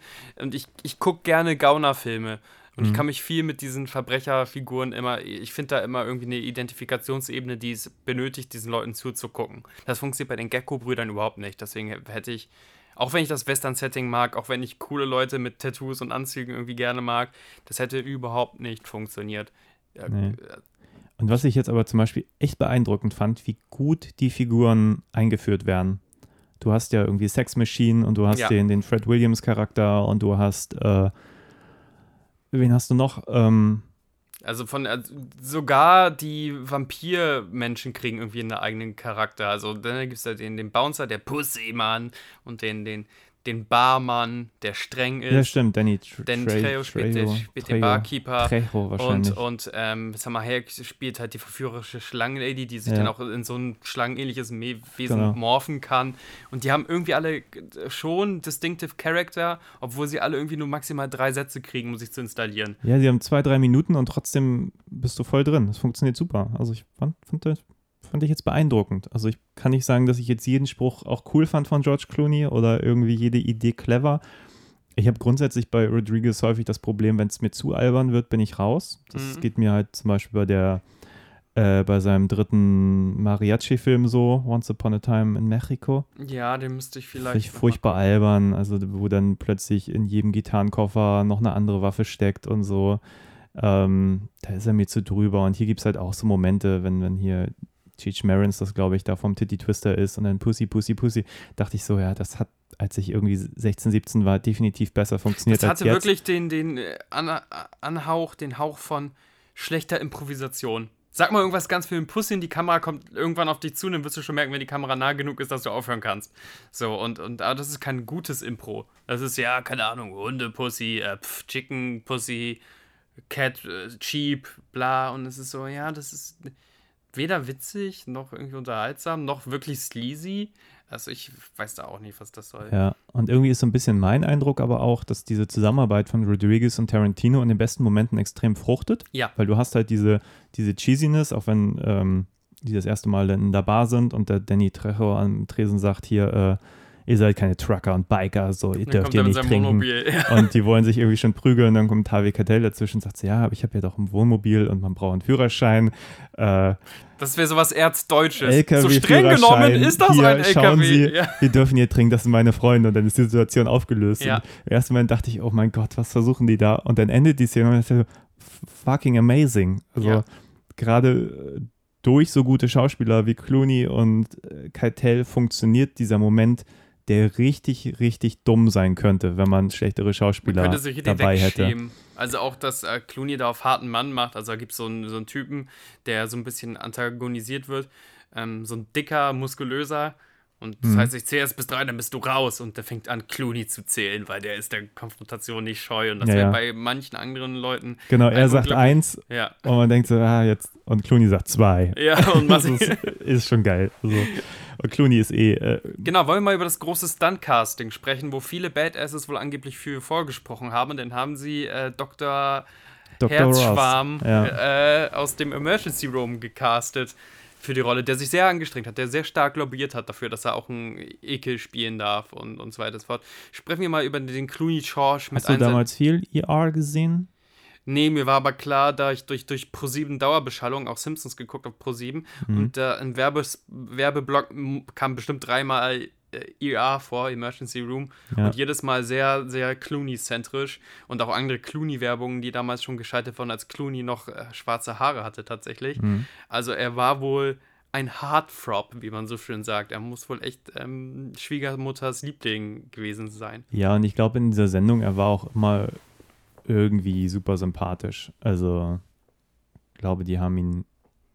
Also, es war hier die komplette gegenteilige Rolle von allem, was er in Emergency Room gezeigt hat. Würde ich jetzt mal so sagen. Und Ja. dass ich jetzt wirklich tief in Emergency Room damals eingestiegen bin. Das war schon ein Besetzungskuh. Und da muss man aber auch sagen, jetzt auch gerade nach der Neusichtung, der spielt auch einfach fantastisch. Also Unfassbar. er hat, einfach diese Nicht Star-Qualität. mal gut für Clooney, also nicht mal gut für Clooney, sondern er, er, ist das einfach so. Ich kann mir gar Ja. nicht vorstellen, wie jemand anders das so ausfüllen könnte, so ohne irgendwie Panne zu sein. Nee, es ist immer so ein, so ein Selbstverständnis bei so, so Stars. Also man kennt ihn ja dann spätestens seit Ja. Oceans 11 und äh, 12 Ja, ich versuche das und gerade so so ein weiter bisschen zu so fort. trennen, deswegen, das, das fällt mir gerade auch noch schwer, aber ich möchte von wegen das Image damals. Ja, oder Out of Sight, da ist er einfach ein guter Schauspieler so, aber Ja. Vorher war er halt einfach nur dieser Fernsehstar und dann ist er in From Dust Till Dawn eigentlich, ja, nicht die intelligenteste Splatter-Komödie auf diesem Planeten, sage ich mal. Ja, Und dann haut er da so eine Leistung raus, ähm, die auch mitunter teilweise noch besser funktioniert, weil Mr. Tarantino ja auch mitspielt, aber müssen wir auch gleich dazu gleich mehr. Aber erstmal zum, zum, zum, erstmal zum coolen Gecko, zum guten Ja. Gecko. Ähm, das Everybody ist be cool. auch, You, You better be cool. be cool. Ähm, es ist auch eine schwierige Rolle. Es ist eine wahnsinnig schwierige Rolle. Also irgendwie hat er, es muss eine Rolle sein, wo glaubhaft ist, ich möchte mich nicht mit dem prügeln, weil ich Mhm. äh, ziehe da den kürzeren. Wenn du da aber so einen Actionsack hinsetzt, so funktioniert das überhaupt nicht. Wenn der zu beinhart ist, funktioniert das nicht. Weil, weil dann ist das, hat das auch keine Heiz mehr. Also er muss auch irgendwie gewissermaßen verletzlich sein, weil er ja dauernd auf der Flucht ist. Er kann nicht über den Sachen stehen. Du könntest da jetzt, keinen Jean-Claude Van Damme oder sowas hinsetzen. Hm. Ähm, du kannst aber auch keinen nur Character Actor hinsetzen. Du könntest da keinen, wie vorhin benannt, so ich könnte mir nicht Steve Buscemi in der Rolle vorstellen. So, der redet zwar auch manchmal cool oder Michael Madsen, der von Coolness lebt, funktioniert auch nicht. Der muss hinter der Coolness noch irgendwas haben. Ja, vor allem ist es ein schwieriges Skript. Also ich meine, wenn man es runterbricht, dann ist es halt albern. Es ist am Anfang eine Gangster Ja. Gangstergeschichte, später ein Vampirfilm und so. Aber was die Figuren angeht, bin ich wirklich, wirklich beeindruckt, weil allein was in der Figur so zwischen den beiden Brüdern ist, also Ja. George Clooney ist ja der, der irgendwie auf seinen Bruder aufpasst, weil der einfach ein Psycho ist und die ganze Zeit Leute umbringt und Der das auch schon mehrmals mitmachen musste. Man sieht in manchen Blicken auch echt, dass da auch. genau, er hat da eigentlich keinen Bock drauf, er Ja. weiß aber auch nicht, wie damit umzugehen, dann vertraut er eben, dann ist die nächste Frau wieder tot und so. ja, Und das ist schon ganz interessant. Und dann ist, wenn ein Harvey Keitel dazu kommt, gibt es dann noch diesen, am Anfang so ein bisschen diese, diese, diese Männerfreundschaft, die daraus fast entsteht, Ja. ähm, also auf jeden Fall ein Respekt. die eine, diesem Film eine Tiefe gibt, die ich so aber auch nicht erwarten würde. Also weder damals noch heute. Also wo ich jetzt wieder dachte, wow, das ist ist im Kern halt super clever und es funktioniert total gut, Mhm. was jetzt die Figuren angeht. Dass viel anderes unlogisch ist, sei mal dahingestellt. Aber das, also auch dieses Keitel-Clooney-Ding, geil. Also wirklich, Ich finde es auch super. Ich finde auch super, dass, dass er den Glauben anspricht, ohne sich komplett über den Glauben lustig zu machen. Also das hätte auch ganz anders sein können. Ja. wegen, oh Mann Gottes, weiß wie viel Geld ich habe. So, der nimmt das an und hat auch irgendwie, glaubt nicht an Gott, glaubt nicht an Übernatürliches, ähm, hat trotzdem irgendwie so einen Respekt vor Keitel, obwohl er auch gewählt ist, ihn und die ganze Familie über den Haufen zu schießen, wenn das aus professioneller Sicht für ihn Sinn macht. ja. Und ich finde, das ist so eine saftige und auch schwierige Rolle. So, und die nimmt er. Er, er nimmt diese Rampe und äh, ich, ich ziehe da vollkommen meinen Hut. Ich fand das gerade so cool, so cool, so charismatisch. Trotzdem ist er noch ein Ekel. Trotzdem möchte ich nicht er sein. Ich, es ist nicht wie im Actionfilm so, oh, ich wäre so gerne. Nee, will ich. Ich habe keinen Bock, ein Gecko-Bruder zu sein. Ähm, bei manchen, bei manchen Guy Ritchie-Filmen oder so denke ich schon, ah, wäre schon cool, so ein suaver, britisch redender äh, Weed-Dealer zu sein. Hier ist das überhaupt nicht gegeben. So, es ist alles eklig, alles sticky, es ist ein anstrengendes Leben, was die haben. Trotzdem ähm, Applaus, Applaus, Applaus, Clooney. So stark habe ich das noch nie wahrgenommen, was für eine krasse Performance das ist. ja. Steve McQueen cool ist er fast. Aber wo Licht ist, ist auch Schatten. Sag mal bitte Ja. deine dreieinhalb Gedanken zu Mr. äh, Tarantino. Tarantino. Ja, das ist nicht gut, was der da macht. Der, also wir haben kurz gesagt, wel- welche Schauspieler wir lieber hätten sehen wollen Ja. in, der, in der Rolle. Sei es jetzt ein Philip Seymour Hoffman. Also gut, das ist natürlich schon. Mehr Das geht dann auch nicht. Krass, aber, aber auch so, das kann Aber- auch manchmal in Sam Rockwell ganz gut. Ja. Dieses Würstchen spielen. Aber jemand, der halt schauspielert und Tarantino macht ganz häufig ziemlich plumpe Dinge im Hintergrund. Ich glaube, der bietet dann auch immer irgendwas an mit großen Gesten Ja. und startet irgendwie, versucht so wahnsinnig zu wirken. Ähm, so rein von der Statur und einfach, wenn er einfach nur blickt, ist es irgendwie okay. Aber Ja. die meiste Zeit denke ich mir, oh, das ist, die haben sich eigentlich keinen Gefallen damit getan, dass er das spielt, weil er einfach kein guter Schauspieler ist. Nee, es gibt so einzelne Sachen, wo man denkt, okay, das geht gerade noch so, aber einfach weil die so ein Char Charisma-Gefälle haben. Deswegen kommt auch die natürliche Coolness-Hierarchie dieser beiden Brüder ganz gut rüber. Also zum Beispiel habe ich mich nicht totgeschämt in dem Moment, als ähm, George Clooney seinen Bruder so gegen die Wand presst und meinte, so, verdammt, wir sind Profis, wir machen sowas nicht.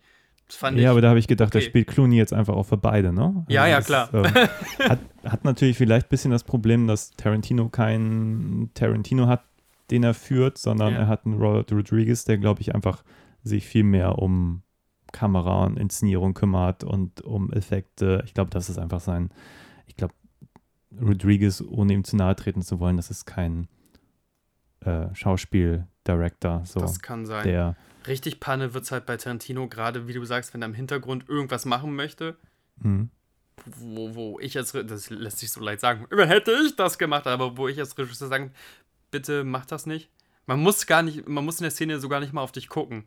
Du lenkst ab, wenn er da eine Wunde in der Hand hat und dann wackelt er mit der Wunde die ganze Zeit rum und versucht dir noch immer gleichzeitig die Kamera zu halten, dass der Zuschauer ja nicht vergisst, dass er da ja eine schmerzhafte Wunde hat oder das Anstarren ein, ein, einer jungen Dame irgendwie nicht creepy spielt, sondern einfach nur groß. Irgendwie, also- Ja, die Sache ist ja, wenn, wenn man irgendwie so ein Psycho ist und keine Ahnung und er, was weiß ich, Joey Lewis die ganze Zeit auf den Arsch gucken möchte, ja. dann ist es irgendwie nicht creepy, wenn jemand einfach nur mit dem Kopf auf den Popo guckt. So. Ja. Jeder andere, der ein bisschen creepy ist, der würde versuchen, das vor seinem Bruder irgendwie ein bisschen zu kaschieren. So ein schlimmerer Wolf. Und so, dass man es trotzdem merkt, indem man mal guckt oder ähm, ja, irgendwie was anderes macht, was, was natürlicher ist, als nur irgendwie, ich gucke da jetzt wie wahnsinnig drauf. Ich fand den Ausdruck von dir ganz cool. Cool, Stichwort cool. Das ist das Cool. Lieblings- Everybody dieses be cool. Film. Everybody be cool. cool. Dass du meinst so von wegen, ey, Tarantino versucht in seiner Performance cool zu sein und, und George Clooney ist einfach cool. Das fand ich so treffend.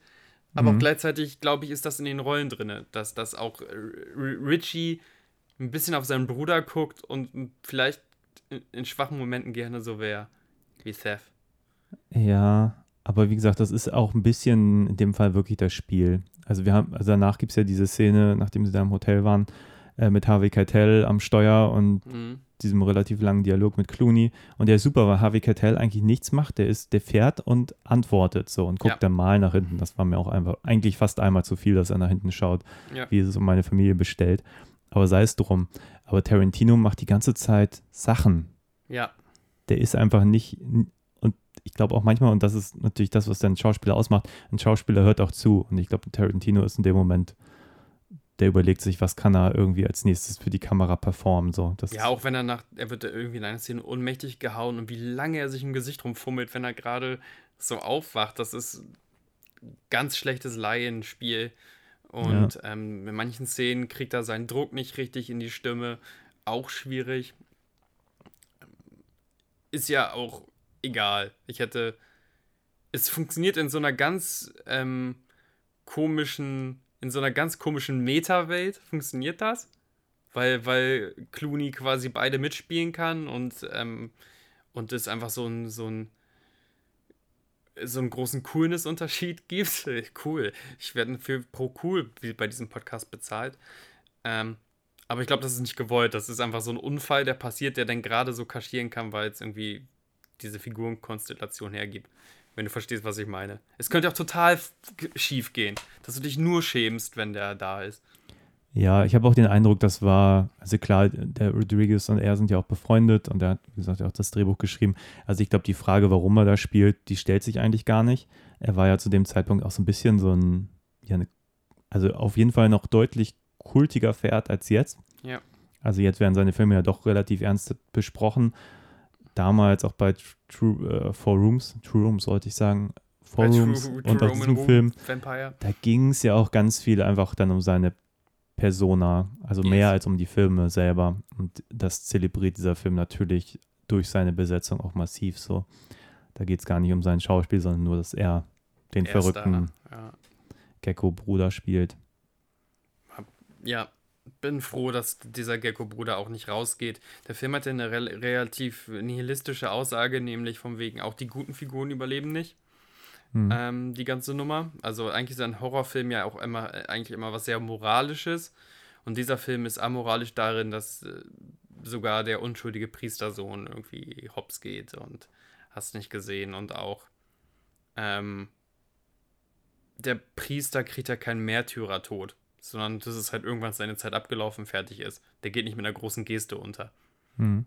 Und das ist ja eine relativ, tatsächlich eine relativ nihilistische Aussage.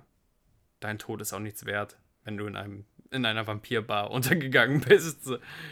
Ja, ich finde, die Aussage geht ziemlich unter im, im Effekt. Ja, Also es macht halt irgendwie alles Spaß und irgendwann denkt man sich, okay, jetzt bringen sie den Jungen auch um, okay. Hätte ich jetzt nicht erwartet, aber es ist jetzt auch nicht so, dass das einem so das mulmigste Bauchgefühl beschert, äh, wie es jetzt andere Filme vielleicht hinbekommen hätten. Dafür ist das alles, glaube ich, auch zu unemotional. nee, aber dann wäre das ein pessimistischer Film, der wirklich die Aussage machen möchte, so du bist gut, gut sein lohnt sich nicht. Der Film ist einfach nur so, ja, mein Gott. Na, und ob, ob jemand mitbekommen wird, dass diese ganzen Biker, die auch irgendwie alle Familien haben und die ganzen Trucker da un untergegangen sind, es macht alles nichts. So, lebt weiter. Ja, es ist ja auch angegriffen. in dem Sinne kein Happy End. Juliette Lewis steht da im Schluss vom, vom Laden. Ja. George Clooney will sie auch nicht mitnehmen. Ich weiß auch gar nicht, was meint er, wo fährt er hin? Weiß Nach El Rey. El Und ich Rey. überlege gerade, ob der, der Fernsehsender von ähm, Robert Rodriguez sogar später das El Rey-Netzwerk hieß. Ah, Aber okay. das ist gefährliches Halbwissen, das ich nur aus meinem. Gedächtnis ziehe. Ja, aber fühlt sich irgendwie auch nicht an wie, juhu, ich habe überlebt. Es ist mehr so, ja, mal gucken. Vielleicht kommt eine Fortsetzung, vielleicht auch nicht. Es kamen ja zwei Fortsetzungen. Ja, zwei Prequels. Die sind, glaube ich, nicht gut. Beide nicht gesehen. Gar kein Interesse Doch, dran. ich habe mal eins gesehen, glaube ich. Es war, war überraschend okay, aber eben hatte nicht im Ansatz die Qualitäten, die dieser Film hat. Naja, ich habe das Problem, ich glaube, beide gehen ja dann noch ein bisschen um den Titty-Twister, wenn ich das. Also, ich kenne die Packung, in einem spielt der Terminator T1000 mit. Ähm, Ah, sind der, beides, das ja. sind zwei Prequels, weiß ich auch. Aber mich interessiert dahingehend. Robert nicht, Patrick. Robert Patrick, genau. Ähm, mich interessiert diese ganze Titty-Twister-Sache nicht. Dieses Anzeigen von hier ist ein Tempel und aus dem Tempel fließt Blut und oben ist eine Bar, das reicht mir als Erklärung. Ich brauche gar nicht wissen, wer da den Grundstein gelegt hat und oder komm. Nee, äh, ich fand, das hat dieser Film auch perfekt gemacht. Du bist in dieser Bar, die Vampire kommen und dann geht's los. Und dann, gerade was dann die ersten fünf Minuten passiert, ist ja unglaublich. ja, Ähm, Und dann werden ja auch die ersten Vampire schon umgebracht. Juliette Lewis stopft einem so ihre, ihre Kette mit dem Kreuz in, in den Mund und er explodiert. Es ist ja gleichzeitig erfrischend, aber auch irgendwie komisch in der Horrorfilmlogik, dass die einfach, einfach sofort wissen, okay, das mögen Vampire sein. Also auch der Williamson-Charakter stapelt die denn ja so auf Tischbeinen. Einfach, die wissen sofort, okay, diese Ja, Dinger. gefehlt. Aber ich fand das, ja, wie gesagt, man kann da, glaube ich, nicht zu lange über Logik nachdenken, aber eigentlich war mein Eindruck, das ist eigentlich ganz cool, weil jeder kennt Vampirfilme. Also wenn, wenn wir jetzt konfrontiert werden mit da sind Vampire, dann würde man natürlich als erstes das versuchen, was man aus Was man Hunderten kennt. von Filmen kennt. Und das sind genau diese Sachen. Und das fand ich irgendwie ganz schön. Ähm, ich fand dann auch den Dialog, der dann darauf aufbaut, auch noch ganz schön. Allerdings habe ich kurz gedacht, eigentlich hätte ich ihn nicht gebraucht. Nö. Also, ist ja weil- schon installiert, dass die jetzt wissen, dass sie die Monster irgendwie so umbringen. Bombs macht, macht ja, es wird weiter. dann noch ergänzt, dann kommt auch noch Weihwasser hinzu und so. Ja, ähm, ja und Silber ist wahrscheinlich Quatsch, weil eher für Werwölfe so. Ähm, ja, also aber schon viele schöne Ideen. Ich fand es eigentlich ganz, also auch, dass es dann so, so abrupt endet und dann geben sie sich ja alle Mühe. Da fliegt ja die ganze Zeit noch irgendwie eine Hand durch den Raum und Ja, irgendwas passiert ja und du hast wirklich diese Dynamik, die sie dann gerade in dieser Bar entwerfen, das ist schon geil. Also ich bin nach wie vor beeindruckt, was für ein Tempo der Film vor allem in dieser letzten zweiten Hälfte an den Tag legt. ja, unbedingt. Und Robert Rodriguez ist zumindest in der Bildkomposition in diesem Chaos dann doch sehr klar. Manchmal in so Chaos-Gemetzel-Szenen ver verliere ich ähm, ein bisschen, weiß, habe ich habe keinen Sinn mehr für den Raum und wo jeder steht und was jeder macht. Also so ein Sinn für Orientierung kann jeder ja auch ganz schnell verloren gehen, aber ich wusste ungefähr, wo in diesem Raum jeder Mensch irgendwie ist in meinem Kopf. Also ich habe das quasi in meinem inneren Auge in der Vogelperspektive gesehen. Ah, der muss gerade da stehen, der muss gerade da bei der Fontäne stehen, der steht bei der Bar. Also, weißt du, was ich meine? Hm? Sonst hätte es ja einfach nur Schuss auf Effekt, Schuss auf Effekt, Schuss auf Effekt sein können, aber das ist schon sehr stabil choreografiert. Ja, ich fand jetzt auch, äh, ich musste gerade kurz drüber nachdenken, weil ähm, der Demon Knight, über den wir ja gerade sprachen, Ja. Ritter der Dämonen, der hat ja eigentlich auch nur dieses eine Set, in dem Ja. dann auch diese ganzen Dämonen auftauchen und so. Und bei Demon Knight haben wir auch gesagt, der fühlte sich sehr, sehr klein an, der ganze Film. Genau. Und ich glaube, budgetmäßig taten sich die beiden Filme gar nichts groß. Also ich glaube, der hatte hier 19 Millionen und der andere hatte 15 Millionen oder so.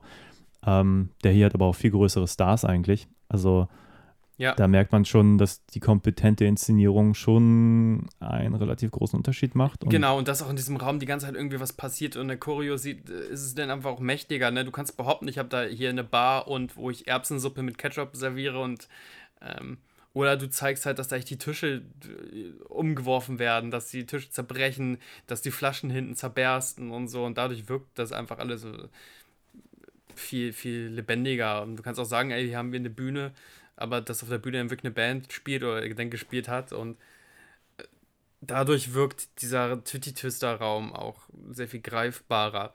Hm, So, und die Action passiert in diesem Raum. Bei Demon Knight, wenn ich das richtig in Erinnerung habe, passiert auch viel Action, dass da Leute einfach mal kurz in Nebenzimmer gehen und in Nebenzimmer, also in andere Sets verschwinden. Und hier spielt alles wirklich in diesem Set. Außer einmal, wo die sich in so einen Raum zurückziehen, um kurz nachzuladen, sozusagen. ja. Super. Und natürlich kann Robert Rodriguez, das konnte er aber auch immer, und das sage ich jetzt nicht nur wegen Salma Hayek, aber auch wegen Salma Hayek, der kann schöne Menschen, oder nicht mal nur schön, sondern auch interessante Menschen schön abfilmen. ja, ich muss auch sagen, vor der Szene hatte ich so ein bisschen Respekt, äh, weil ich dachte, ah, das kann, irgendwie hatte ich, meine Erinnerung war die auch immer ein bisschen cheesy so, auch Mhm. mit dieser Schlange, die sie dann da irgendwie tragen muss und so. Und klar, auch dieses ganze Myra-Mix-Ding mit äh, Weinstein und ihr, das färbt natürlich den Blick heutzutage schon Ja, so ein bisschen, dass man sich auch fragt, ah, was ist das überhaupt für eine Rolle, die sie da spielt? Eigentlich nur halbnackt auf der Bühne stehen, irgendwie mit einer Schlange zu tanzen. Aber wahnsinnig ästhetisch halt. nackt Ja, eben äh, Tarantino noch über ihr, ihr, ihr Bein und Fuß ähm, Alkohol Lecken, einzuflößen, um dann nachher zum Vampir zu werden, einen Satz zu sagen, umgebracht zu werden. So. Ähm, natürlich ein interessanter Move für eine große Hollywood-Karriere. ähm, interessant. Aber und es gibt so Bilder, so, wo man auch nicht inszenieren kann, wo man einfach nur ein schönes Bild finden kann, weil sie können die Schlange nicht so hundertprozentig kontrollieren. Und da schlängelt sich einmal die Schlange wirklich an ihrem Ohr vorbei und, und Salma Hayek geht einfach mit. Und das ist da, auf einmal ist die Schlange wie so ein Liebhaber und, und sie, sie streckt ihren Hals da so noch entgegen. Was besonders beeindruckend ist, dadurch, dass man weiß, dass Salma Hayek panische Angst vor Schlangen hat. Ja. Sie hat eigentlich die Rolle abgesagt, mehrmals. Und dann haben sie sie doch noch irgendwie eingefangen, die Kleine. Ähm, die Kleine. ich bin auf einmal zu einem Bau, Bauarbeiter mutiert. Äh, sexistischer Bauarbeiter. Nicht jeder Bauarbeiter ist ein Sexist.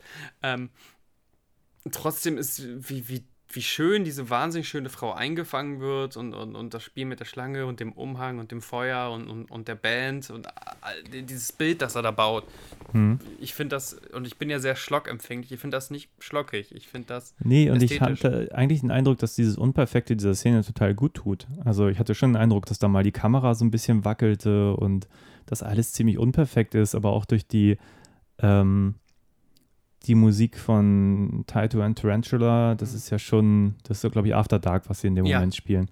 Ähm, das hat ja auch schon sowas so Grunchiges irgendwie, ja. so ein bisschen sehr Alternatives, dazu irgendwie die hübsche Frau mit dieser Schlange, wo man auch den, manchmal den Eindruck hat, sie weiß auch gar nicht mit dieser Schlange umzugehen. Und, Aber gleichzeitig ähm, schon, ich finde. Also ja, es, ist, es, hat ganz viel. Also es ist, ähm, es ist nicht so durchchoreografiert, ne? dass sie wissen, okay, dann muss die Schlange das machen dann mache ich das so. Aber die, die Schlange schlängelt da rum und manchmal versucht sie ja mit der Hüfte mitzumachen und manchmal irgendwie nicht. Und wie gesagt, diese, diese Szene, wo sie Schlange ihr so durchs Haar fährt und sie streckt da aus, wo ich denke, das haben sie bestimmt nicht besprochen, sondern da hat äh, Summer Hayek quasi einfach mitgemacht. Sie wurde so angespielt und, und macht da so mit.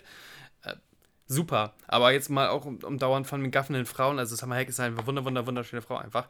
Ähm, auch wegzugehen von wegen auch, auch die Fresse von Shish Marin wird irgendwie cool inszeniert oder ähm, es gibt eine Szene, da zieht sich Danny Trejo einfach sinnlos, hat gar keinen Skriptsinn, einfach seine Weste aus und zeigt seine vielen, teilweise auch wirklich dagewesenen Gang-Tattoos und seine Muskeln. Und das kann irgendwie Robert Rodriguez. Ich finde, Robert Rodriguez war immer ein guter Körper. Ähm, Nennt man das einen Inszenator? Ja, wollte ich gerade sagen, das ist das richtige Körperbegaffer. Fokus ja. auf Körperleger. Aber ich habe gerade gedacht, also eigentlich nur, weil ich diese Szene mit ihr eigentlich interessant finde, weil sie macht, macht ja nicht viel. Es ist ja keine tolle Choreo. Also Nein, sie wackelt, wackelt ein bisschen hin und her. Das hat total viel Ästhetisches, aber glaube ich einfach, weil es in diesen Kontext passt. Du siehst ja auch, siehst ja sie gar nicht die ganze Zeit. Du siehst mhm. ja auch ganz viel einfach nur diese, diese ranzige Bar mit diesen ganzen gaffenden Truckern und ja. so und du siehst die Band, die da spielt. Ähm, und es passt einfach. Ich glaube, es passt einfach wie Arsch auf Eimer und das macht es, glaube ich, so interessant. Das kann sein, ja. Das ist überhaupt nicht, dass irgendwie. Ja, also es, ich musste gerade an diesen, diesen Moment denken, ähm, also sehr große Empfehlung, sich Showgirls mit Audiokommentar anzugucken, weil der Film ist einfach nicht gut. Und ähm, dieser Mensch, der diesen Audiokommentar macht auf der DVD, ähm, der ist damit auch getourt. Also das ist so, so ein, ich weiß nicht, ob es Filmwissenschaftler ist, aber der, ja. der kommentiert diesen Film. Und der erzählt, äh, so wie das Drehbuch sich liest, sollten zum Beispiel diese Tanzanlagen in Showgirls total pompös sein und so. Und der Film war ja unglaublich teuer und sie haben es versucht so zu machen. Es sieht einfach nach nichts aus so. Und dieser Film macht eigentlich das Gegenteil. Irgendwie hat er und aber die, die, die Szene ist irgendwie viel legendärer als alles, was zum Beispiel so ein Showgirls mit unfassbarem Stimmt. Geld irgendwie auffahren kann und so. Da fragt man sich natürlich schon, was sind eigentlich die Zutaten dahinter? Und die sind sicherlich nicht in, in ja, der perfekten Choreo auf der Bühne irgendwie zu suchen. Dann wäre es auch Panne gewesen, wenn auf einmal, ähm, äh, keine Ahnung, da ein richtiger Showwalk gewesen wäre und, und Sam Hayek macht da Flickflacks über die Tische und noch einen Spagat oder so. Nein, sie muss einfach nur in ihrer Bordeaux-roten Unterwäsche darüber wackeln und dann ja schon auch fast obszön und, und, und unelegant äh, ihren Fuß da reinstecken. Aber da gibt das ein sinnvolles Bild. So wie, wie Panne wäre es gewesen, hätte sie da auch ihre Showsets gehabt, die da mit ihr mittanzen sollen. Und was ich so. jetzt auch gerade dachte, und das macht natürlich ganz clever so ein bisschen ihre Figur. Ähm, dass sie sich so den Most Evil Guy im Publikum ja. aussucht, um ihn, um ihnen entgegenzutreten. Ja, stimmt. Also ich muss sagen, drehbuchwise fand ich es fast ein bisschen schade, dass Tarantino dann abgegangen ist. Also als, als Figur. Ja. Ähm, Andererseits habe ich gedacht, jetzt wird der Film besser, weil wir haben jetzt nur noch Keitel und Clooney und eben nicht mehr Mr. Tarantino dazwischen. Ja, wir haben auch eine äh, aufpasswürdige Figur weniger. Wäre anstrengend gewesen, wäre so eine komische, anstrengende Dynamik gewesen, dass die immer auch auf, auf Richie gucken müssen. Ja, ich weiß aber auch nicht, was er dann noch groß hätte tun können, außer irgendwie Juliette Lewis irgendwas antun, aber sonst ja. ähm, Andererseits habe ich gedacht, aber jetzt den Psychopathen gegen die Vampire hätte halt auch irgendwie ganz cool sein können. So. Das ah. ist, glaube ich, ein anderer Film, der heißt dann Riddick oder so. Ähm, ja. noch irgendwas, vielleicht irgendwas, was nicht funktioniert? Oder wollen wir äh, langsam in den nächsten Film, um da die großen Vergleiche zu ziehen? Was ist deine Strategie? Was ist meine Strategie? Ich weiß nicht. Ich habe den Eindruck, ich habe äh, jetzt irgendwie erstaunlich viele schlaue Sachen zu From Dust Till Dawn gesagt ich und auch von dir gehört. Hut, Unsichtbaren. Äh, nein, ich hätte nicht gedacht, dass es äh, schon so, so fruchtbar ist. Also ich wüsste jetzt gerade nichts, was man jetzt noch groß. Also wir wissen jetzt, könnte. also das war, der Film kam auch ungefähr im, zur selben Zeit raus wie Bordel of Blood. Bordel of Blood soll Plot-Ähnlichkeiten aufweisen. Und Dust Dawn war mal in der Verlosung als Skript für so ein Crypt Keeper ähm, Grusel-Schlock-Film hat sich dann davon emanzipiert.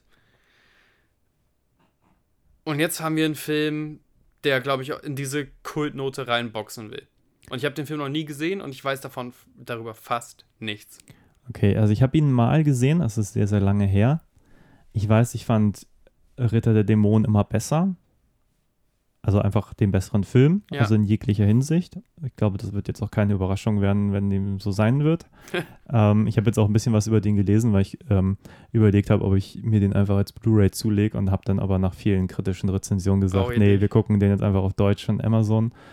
Ähm, Gibt es natürlich nicht auf Englisch. Übrigens, ähm, dieser Sci-Fi-Channel auf Amazon, was ist denn das für ein Scheiß?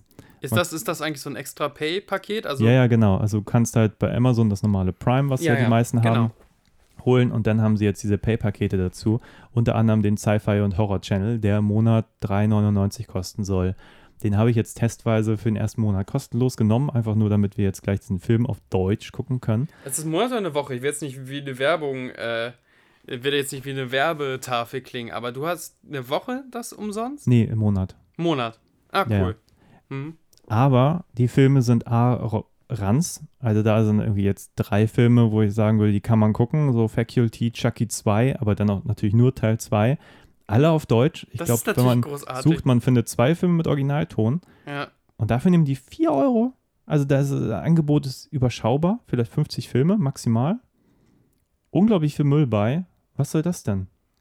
Ich finde ja an sich so modulare Sachen nicht schlecht, aber 4 Euro ist viel. Nee, ich habe jetzt gedacht, da kommen jetzt die ganzen Geheimtipps, ganzen richtig ja. geile Sachen. Genau. Zumindest wenigstens die Hälfte mit Originalton. Also ich finde sowieso schon schwer, schwierig, dass man, weiß nicht, für Filme irgendwie ein paar Euro bezahlen muss. Äh, und dann bieten die nur deutschen Ton an. Das ist so wie die, die ersten Wochen DVDs von Last Till Dawn. Die erste DVD hatte auch Zwangsuntertitel. Ja. Ähm, würde heute jeder sagen, hey, seid ihr bescheuert, warum macht ihr das? Und im Internet ist es wieder Standard. Ach, nö. Es, da, es darf ja auch echt nicht sein, dass du einfach so deine Mülllizenzen hinter einer Paywall versteckst, sondern du musst Perlen, die müssen jetzt nicht Blockbuster sein, aber Perlen hinter einer, Liz äh, hinter einer Paywall verstecken. Vielleicht noch mit extra Content, äh, äh restauriert. Es gibt da so viel Potenzial, sogar auch Genre-Fans, vielleicht nicht gleich 4 Euro, vielleicht mal so 2 Euro für einen Monat aus der Tasche zu ziehen. Ähm, aber so äh, kann ich komplett nachvollziehen. Und ich finde es halt riesenwitzig, dass man nur Chucky 2 hat. Also, wer sagt denn von wegen, ich habe so einen Drang nach Chucky 2, ja. dass ich mir das jetzt gönne?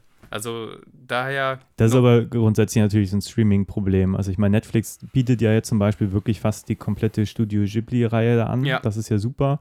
Aber normalerweise, keine Ahnung, ich glaube, sie haben auch Fast and the Furious und dann nur Teil 6 und 7 oder irgendwie sowas.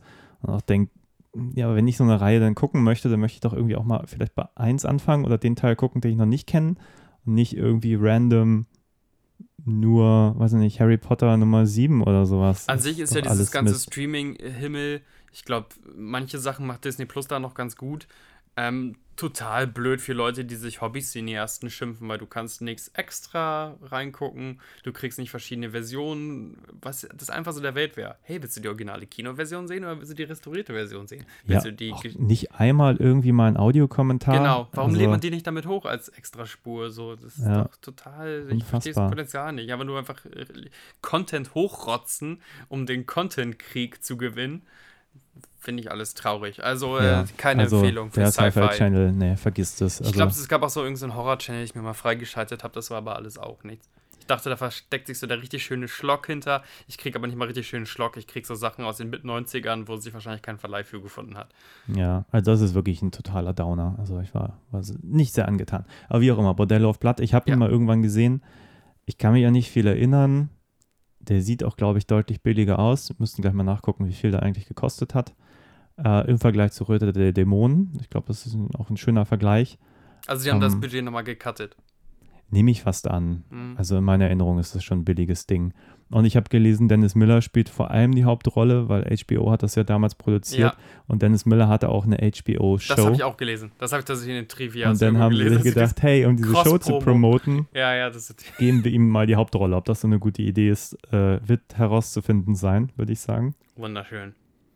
Ja, schauen wir einfach mal. Ne? Also viel mehr kann ich zu dem Film eigentlich auch nicht Nee, sagen. Blood, ich bin. Und ich äh, fürchte, wir werden auch über den nicht so lange reden können wie über Sag das From nicht, wir finden bestimmt irgend irgendwas. ja, lästern. Erika Eleniak spielt, glaube ich, mit. Und wie heißt die andere, diese rothaarige? Ich habe nur gelesen, dass Whoopi Goldberg mitspielt, aber als ich letztes Mal echt? geguckt habe, ähm, war die nicht rothaarig. Die hat damals auch T-Rex gespielt. Die hatte nicht immer nur ein Hoch in ihrer Karriere. Aber gut. Let's, Schauen wir let's, jetzt. le, le, le, let's, Let's dive watch in, in, Bordello in Bordell, of Blood, Wenn Tales jetzt nicht super viele Bordelle und super viel Blut vorkommt, bin ich jetzt schon enttäuscht. Wenn das, keine Ahnung, spielt im Ja. Bürogebäude, Verwaltungsgebäude. Noch sind wir optimistisch. Okay. Ich weiß nicht, ob wir es sein sollten. Wir gucken mal. Bis gleich. Bisschen gleich. Und wir sind durch mit dem Film. Boah, fühle ich mich eklig. Ich will mich jetzt in einer nicht erotischen Weise abschrubben. Ich, wir reden ja echt schon relativ häufig über Sleaze und, und Schlock und auch Pulp-Elemente und da darf auch ähm, Exploitation-Elemente wie, wie Nacktheit und sowas dazuzählen. Aber der Film war wirklich irgendwie perverser Onkel filmt äh, Cheerleader. Das war ganz, ganz eklig. Spoiler. Ja, und vor allem war es unglaublich schlecht. Also, Ja. Es war auch nicht in der guten Art eklig. Es war nicht so von wegen, Exploitation-Film, Tits and Ass and Gore. Nee, es war. Ich habe mich wirklich schändlich gefühlt, diese armen Schauspielerin, die da einfach sinnlos ähm, und auch platt gefilmt, also auch in keiner Ästhetik, einfach ihre Silikonhupen, ziemlich viele Silikonhupen ähm, auspacken mussten. Ja. Und dann aber für das, was er möchte, mir dann auch schon fast zu wenig, ehrlich gesagt. Das stimmt. Vielleicht ähm, kurz zusammengefasst: Bordello of Blood ist von 96. Mit, Wie beide keine Lust haben, so wirklich in den Film. Nein, der war wirklich scheiße. Das kann man schon mal vorwegnehmen, gerade im Vergleich zu From Dusk Till Dawn. Vielleicht macht das Ähm. jetzt alles noch gewalttätiger, aber ich saß da wirklich teilweise ge- Hände äh, ins Gesicht gepresst und, und wollte Ja. einfach nicht mehr. Ich, ja, äh, aber Ja, kurz, kurz Ja, die bitte. Basics. Also von 96, Bordello of Blood, der zweite Kinofilm, Kino-Fragezeichen aus Geschichten aus der Gruft.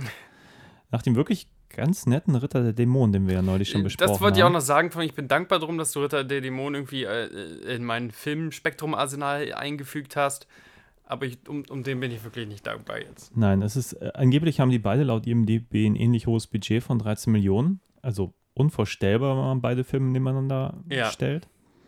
Ähm, Regie hat geführt, äh, was habe ich gerade gesagt? Gilbert Adler, Produzent von ganz vielen bekannten Sachen. Ähm, als Regisseur hat er diesen Film gemacht und Serienfolgen von Charms, Zauberhafte Schwestern und Ja. ähnliche Geschichten. Also nichts besonders Spannendes. Äh, mitspielen John Cassier. Ah ja, das hier. die Der- Voice Crypt Keeper, Crypt klar. Keeper, Ja, genau. Dennis Miller Hauptrolle, Erika Eleniak. Bekannt aus Baywatch, Playmate und äh, tatsächlich ganz schön Under Siege. Alarmstufe Rot 1 Ja, genau, Under. Siege. Angie Everhart, äh, die angeblich die Rolle hier nur bekommen hat, weil sie mit Sylvester Stallone gerade irgendwie liiert war. Corey Feldman, Ja, Chris Sarandon sagt mir jetzt nichts. William Sadler ja als, als Mumie kurz ähm, am Anfang zu sehen und am Ende. Ja, so. Ein Handlung? Film. Handlung, ja. Ähm, Corey Feldman hat eine Schwester, Erika Eleniak. Die sich in so einer äh, amerikanischen Superkirche, nennt man das ja wahrscheinlich, engagiert. Ja, genau. Sie Die ist in der Superkirche. Aber das ist erstmal irrelevant, weil ihr Bruder verschwindet. Der ist so ein bisschen so ein punkiger Draufgänger, der das Angebot bekommt, äh, in einen Puff zu gehen. Und dann geht er in einen Puff und dieser. Was ja wahnsinnig Punk ist, weil die ganzen engagierten Punks total für Sexarbeit sind. ja, Das Ja, ist auf jeden Fall. Punk. ist dieser Puff versteckt in äh, einem Bestattungsunternehmen. Ja. Äh, Ist irgendwie auch für niemanden irgendwie komisch, dass man sich erstmal in so einen Sarg legen muss, um dann durchs Feuer gefahren zu werden, um auf der anderen Seite werden, in ja. so einem Bordell irgendwie rauszukommen. Und ähm, ja, da wird er und dann sein Kumpel werden dann relativ schnell und Vernascht. plump Wink. umgebracht von Vampirinnen, die da offenbar ihr Bordell betreiben. Und äh, dann sucht ihre Schwester nach ihrem Bruder, also die Erika Aleniaks Figur sucht nach ihm. Und weil der Polizist äh, auf der Polizeistation inkompetent und ein Arschloch ist und noch nicht mal seine Suppe essen kann ohne Lätzchen, ist. Ist ähm, so hängt da Dennis Miller ab, der offenbar so seine ähm, Kunden rekrutiert, indem er irgendwie darauf wartet, dass der unfähige Polizist die Leute nach Hause schickt, um Ja. dann zu sagen, hey, ich bin hier Private Detector. Ich habe zwar seit einem Jahr, darf ich gar nicht mehr als Private Detector investigieren, aber das scheint hier keinen zu kümmern, vor allem auf der Polizeiwache, wo ich den ganzen Tag abhänge nicht. Und dann ist er quasi gebucht für den halben Für den halben Preis Satz. seiner normalen Gage, äh, ihn zu suchen. Und dann geht er einmal in ein Billardsalon, um äh, die Jungs so richtig Die zu nerven. Infos so weit zu bis nerven, sie- bis er die Infos kriegt. Genau, bis sie verraten, wo dann ihr Kumpel hin ist, der verschwunden ist. Warum die ihm das nicht gleich sagen, ist auch eins der vielen Rätsel im Drehbuch. Ja. Und ja, dann geht er dahin, Kommt dem Bordell auf Blatt so ein bisschen auf die Schliche. ein bisschen, ja, er haut Ab- dann gleich wieder ab, verliert natürlich seine Geldbörse. Surprise, surprise. Das ist so billiges Storytelling. Eine Irgendwie. Vampirin hat vorher sozusagen ihn ein bisschen angepiekst und festgestellt, ah, ähm, nein, dann kommt die Ober Obervampirin natürlich, Genau. die dann von diesem Blut nascht, was er, er hinterlassen hat Und er hat ganz und besonders leckeres stellt fest, Blut. er hat das Blut, äh, so eine Blutgruppe gibt es seit, was sagt sie? Sie hat das seit, einer von einer Million hat das und sie hat das seit tausend Ja, Jahren nicht mehr genascht. Genau, sie nennt aber irgendwie einen Namen, der das Ja. auch schon mal hatte, vor Ach so, Jahren. irgendwie genau irgendeine historische Figur. Warte, wer war denn das? Ja, scheißegal. Aber Ja. auf jeden Fall deswegen ist er also super special, dieser super eklige, nervige Mensch, Dennis von Dennis Miller gespielt. Ja. Wahrscheinlich ist es wie Dennis Miller. Also, Ja, pass auf, das habe ich nämlich wirklich angelesen. Aber erstmal zu, zur Story. ja. Wie auch immer, er hat ja seine Geldbörse verloren, weil er als Privatermittler ja mega kompetent ist. ähm, und dann besucht die Vampirin ihn zu Hause und ähm, ja, dann kommt auch äh, seine Kundin rein, die dann gleich denkt, ah, das ist eine Prostituierte, bei- die bei ihm abhängt. Ja, und dann haut die Und- Vampirin einfach ab, anstatt beide zu Ragout zu machen, fühlt die sich irgendwie ertappt oder so und ist dann auf einmal weg. ja, was man weiß total es nicht. merkwürdig ist. Genau, und dann gibt es noch einen in dieser Mega-Church, in der Ja. Erika Leniaks Charakter arbeitet. Ähm, ja, dann macht dieser Film dieses Fass auf mit äh, diesem Schlüssel, der auch schon in Ritter der Dämonen äh, eine Rolle Soll das spielt. derselbe Schlüssel eigentlich sein oder ist das einfach wieder McGuffin von wegen Ganz ja, offenbar, aber funktioniert er hier auch schon wieder anders. Ja. Also das ist ja noch nicht mal stringent, auch wenn der ja nicht komplex ist. Nee. Aber hier ist es so, der Besitzer hat irgendwie offenbar die Macht über die Vamp vor allem über die Vampirin, gar nicht mal über andere ja, Vampire. über den Vampirchef im Grunde ja, einfach Genau, über nur über sie, die ja damit irgendwie.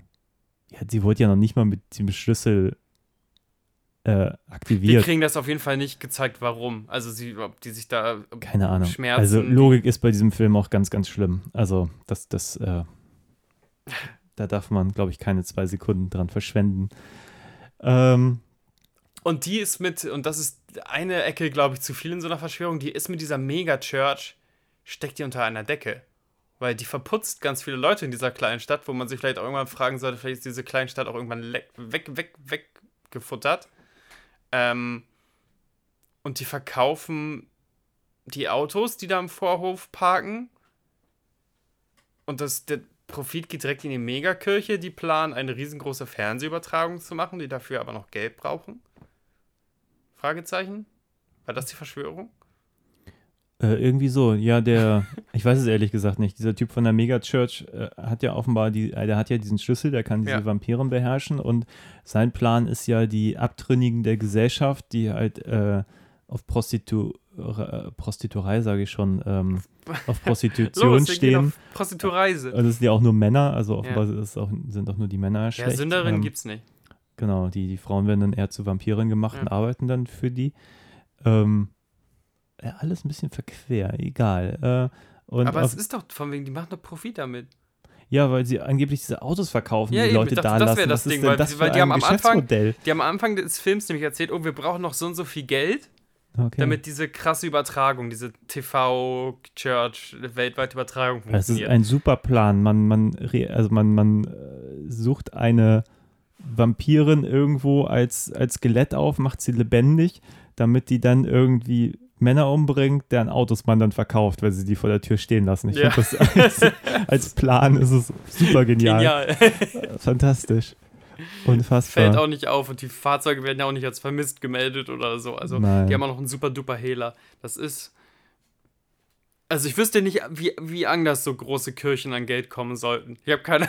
Nein, wie wenn nicht so. Da wüsste ich jetzt auch nichts. Ähm, ja, und äh, dann passieren Dinge. Ich habe keine Ahnung. Ich finde das. Äh, Also Corey Feldman ruft dann bei unserer Hauptprotagonistin an und meint, hilf mir, sie haben mich, äh, komm genau. Er ist ja eigentlich schon Elektrizitätswerk." tot, aber er ist ja offenbar jetzt ein Vampir. Genau, das ist auch eine, eine Finte, die man von 500 Meilen entfernt äh, kommen sieht. Also Ja. in keiner, keinster Weise Shock-Value. Und wie das dann inszeniert ist, ist wirklich eine Frechheit. Also da rege ich mich wirklich auf. Anstatt zu sagen, von wegen, dass er halb im Schatten ist und er kommt dann mit glühenden Augen irgendwas im Schatten hervor oder irgendwas zu machen, was Suspense hat, liegt Corey Feldman einfach wie so ein Fleischsack einfach auf so einer Tonne und sie drehen ihn um. Mhm. Und er hat halt schon seine Fratze. Da ist auch nichts mit irgendwelchen Morph-Effekten oder sonst was. Er hat dann einfach ein bisschen eine andere Fratze.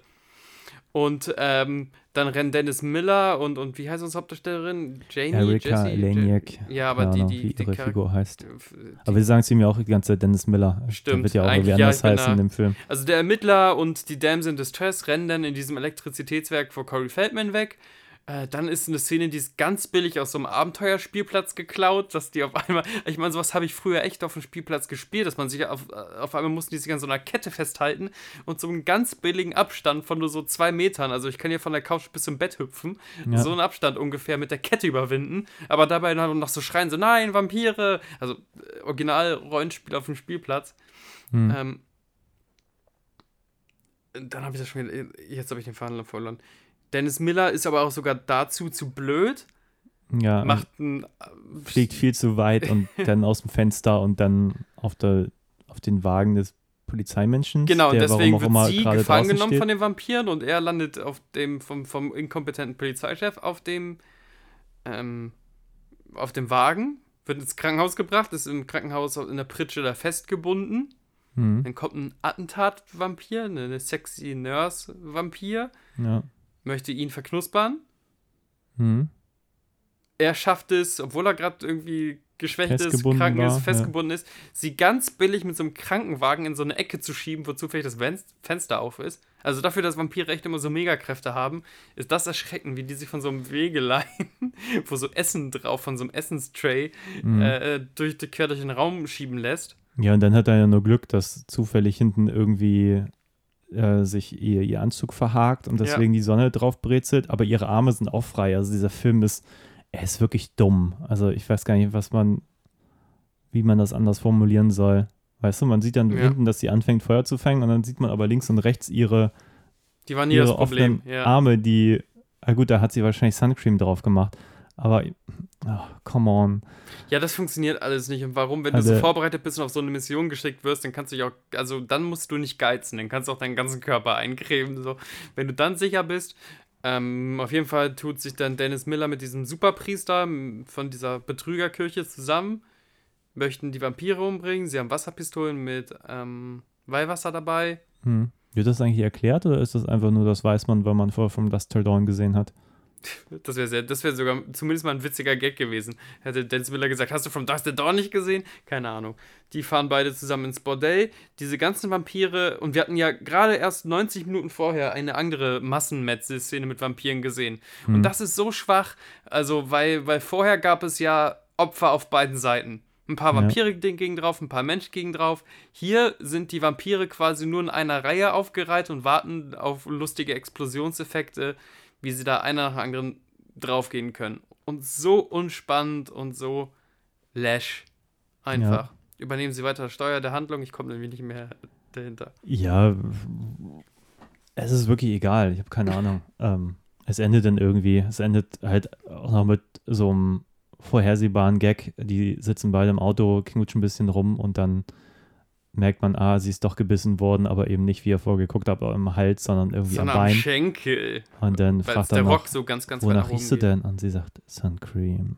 Genau, und sie verputzt ihn dann. Der Ende, Obervampir, man noch erzählen, stirbt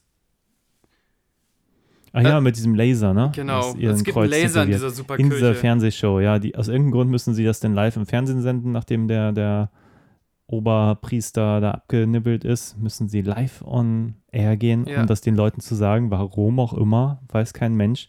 Und irgendwie gibt es da diesen Laser, der nie vorher erwähnt wurde. Die haben einfach Laser in der Superkirche. Ein, also dem der Obervampirin ein Kreuz äh, auf den Körper brennt, um dann festzustellen, sie stirbt dadurch nicht und Miss Erika Laniak muss ihr nochmal das Herz rausreißen. Genau.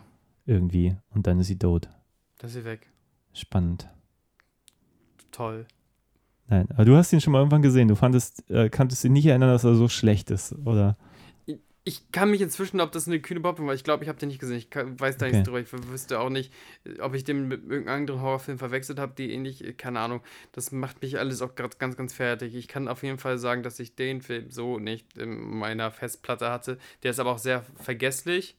Hm. Außer man möchte sich darauf aufhängen, wie furchtbar er ist. Und was ich jetzt gerade noch sagen wollte, wo ich dich fast unterbrochen hätte, ähm, zu Dennis Miller, der ja ein Comedian ist in den USA und, und ähm, SNL und Late-Night-Shows und hast nicht gesehen das habe ich mich nämlich gefragt, als ich den gerade gesehen habe. Deswegen, als wir kurze Verschnaufspause hatten, habe ich nochmal nachgelesen. Ist es tatsächlich so, dass wahnsinnig viel von dem Humor, der in dem Film da präsentiert wird, super schlecht gealtert ist. Mhm. Also da ist von wegen schwul sein ist eine Punchline, behindert sein ist eine Punchline, all das. Jetzt zur Verteidigung, wir haben den auf Deutsch geguckt, aber vielleicht sind die Punchlines im englischen Original genauso. Und jetzt wollte ich wissen, hat das wirklich jemand so hingeschrieben? Von wegen, oh, du bist ein Schwanzlutter, haha, jack, jack, jack. Ähm, und dann habe ich gerade gelesen, dass fast der gesamte Dialog von Dennis Miller, von Dennis Miller selber improvisiert wurde, weil er mit seinem Urdialog super unzufrieden war. Okay. Was total für den Humor dieses Menschen spricht, der aus meiner Sicht Charisma befreit ist und der jetzt wahrscheinlich auch noch einen bescheuerten Humor hat wenn er ja. Leute als eklig Der war wohl ein George W. Bush-Unterstützer, also auch äh, politisch arg fragwürdig. Aber gut, das sind ja auch andere Actionstars. Und der hatte überhaupt keine Lust wohl auf diesen Film. Hm. So gar kein. Ich glaub, das Merkt man. Überraschung. genau, deswegen hat er wohl echt viel, äh, sich nicht viel Mühe gegeben und einfach alles immer improvisiert, sich überhaupt nicht ans Skript gehalten. Ähm, dabei noch interessant ist, dass er gemeint hat, dass er, und das ist ja so ein Schauspieldebüt, der hat sich als Schauspieler gesehen, für eine Million würde er es machen. Hat er mhm. wohl angeblich dem Joel Silver, dem, dem äh, Produzenten damals gesagt. Und dann hat er von der Produktion tatsächlich von anderen Departments genug Geld abgeknapst, dass er Dennis Miller, der immer noch keinen Bock hatte, wirklich eine Million zahlen konnte. Dann auf Set gekommen ist, keine Lust hatte und einfach gedacht, ja, keine Ahnung, hab das Skript, finde das schlecht, ich mache einfach, was ich will. Tut der Sache nicht gut, weil diese, das ist, ich habe selten so einen uncharismatischen und ekligen und auch unnützen ähm, Protagonisten gesehen. Ja, ich glaube, hier sind ein paar Sachen zusammengekommen. Also ich finde auch, was die anderen sagen, fürchterlich. Also Corey Feldmans ja. Charakter auch am Anfang, auch was er von sich gibt, das ist weder punkig, das ist auch einfach, einfach nur unangenehm, das ja. ist frauenfeindlich, das, das ist, ein ganz dumm. Film. Der ganze Humor ist dumm, muss man sagen, von Anfang bis Ende. Ähm, so viel man irgendwie einen Ritter der Dämonen kritisieren kann, der hat irgendwie funktioniert, sowohl ein bisschen als Actionfilm, Horrorfilm, Fantasyfilm. Das hat dieser alles nicht. Also jegliche Motivation aller Charaktere ist echt schwierig bis äh, gar nicht vorhanden oder irgendwie dumm. Eigentlich ist alles in diesem Film dumm. Ich weiß gar nicht, wo ich da anfangen soll. es ist, oh Gott. Ja, aber Dummheit kann ja manchmal durch Charisma und Spielwut oder durch irgendwas aufgefangen werden. Hier Ja, ist, glaube ich, die Dummheit einfach, weil es auch noch so schlecht ist Ja, und so unspaßig schlecht und in manchen Momenten halt wirklich eklig. Keine Ahnung, ich find's, ich habe gar kein Problem damit, wenn bei Dust to Dawn irgendwie die ganzen nackten Damen da durch die Gegend äh, sich winden. Wenn das hier passiert und, und die irgendwie festgekettet werden oder irgendwie so schlechte Sprüche kommen wie, ja, Schätzchen, mit vollem Mund isst man nicht oder so ein Quatsch. Ne, Fellatio-Joke. Das finde ich alles furchtbar eklig. Und wenn Corey Feldman am An Anfang irgendwas zu so einer Kellnerin sagt, von wegen, wegen dicke Euter, das ist natürlich noch was Spezielles in der deutschen Synchro, von dicken Eutern spricht, das ist einfach auch sprachlich und, und, und von der Haltung einfach alles so unschön. ja, aber da gibt es echt viele Momente. Ich denke dann gerade noch an diesen Leichenbestatter, der an dieser einen Dame irgendwie rumschneidet Ja. und sie auch vorher bekrabbelt. Ja, und macht so Tutgeräusche, als so er auf die Nippe drückt. Nekrophilie da irgendwie andeutet und sie Ja. dann aufschneidet und dann so eine Art Furzwitz Genau, da gemacht kommen die wird Gase, die aus natürlichen den Gasen, aus den. Eingeweiden. Das ist einfach auch echt nicht lustig. Also Nee. so, solche Momente hat der Film relativ viel. Irgendwann macht er auch nochmal so einen Fartwitz, der auch irgendwie einfach nur Ja, weil in war. Werken, in den Werken kennt man ja als, als Element äh, sind die Rohre, die irgendwie vor sich hin zischen und Dennis Miller sagt vorhin, oh, ich habe Bohnensuppe gegessen. Also was ist das denn? Also wenn das Ja, improvisiert okay, jetzt, war. wie, wie du es erzählst, ist es witziger als im Film. Nein, ja, aber wenn man wirklich sagt, so, ey, das sind 13 Millionen Ding, das soll ins Kino und dann einfach so, so ein Bohnenwitz-Adlib und der in dem Film auch noch schräg kommt, weil er nicht jetzt nicht in irgendeiner Weise vom Timing her stimmt, sondern weil das Mhm. einfach nur so ein ekliger, ekliger, charismabefreiter, äh, vollbärtiger Mann äh, vor sich hin stammelt. Furchtbar. Der auch immer irgendwie angegeilt wird. Hast du das gesehen? Irgendwie, irgendwie auch diese Vampir-Oberpuff-Mutter sagt ja auch, oh, wie knackig er ist und was für einen schönen Hintern er hat. Und äh, man sieht diesen, mit diesem Sack in seiner braunen Khaki-Hose und seinen viel zu labbrigen Pullover und Hemd.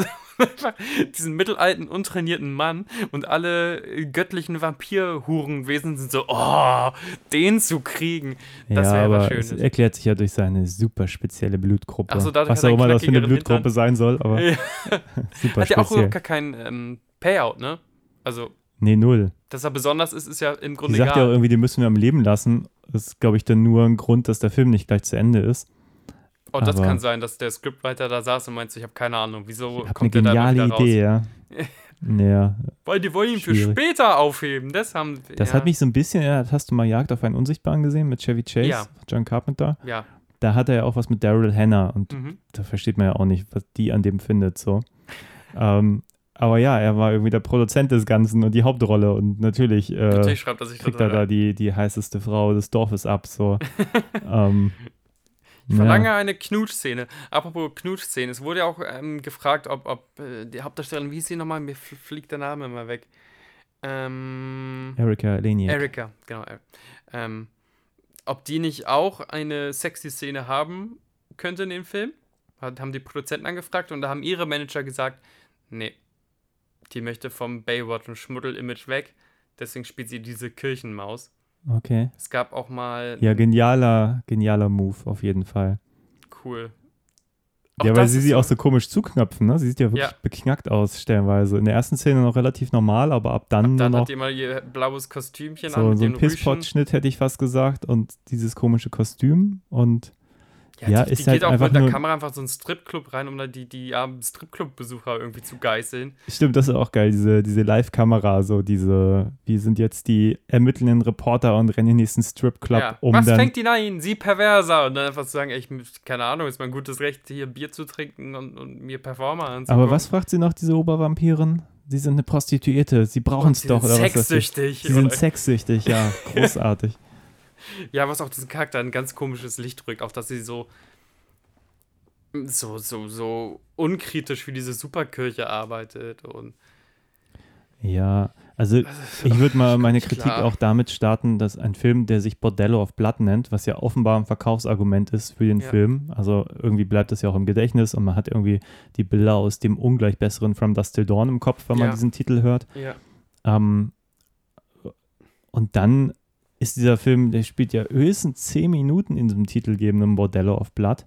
Und daraus macht der Film ja nichts, gar nichts. Ähm, man sieht einmal so das Etablissement, glaube ich, dreimal. Also mhm. zweimal werden Leute umgebracht, einmal kann er entkommen, bevor er umgebracht mhm. wird. Und dann ja nachher, wenn sie da irgendwie mit ihren Super Soakers ziemlich wahllos einfach irgendwelche Vampirinnen killen. Ja. Ähm, ohne Spannungsaufbau. Da passiert ja sonst nichts. Und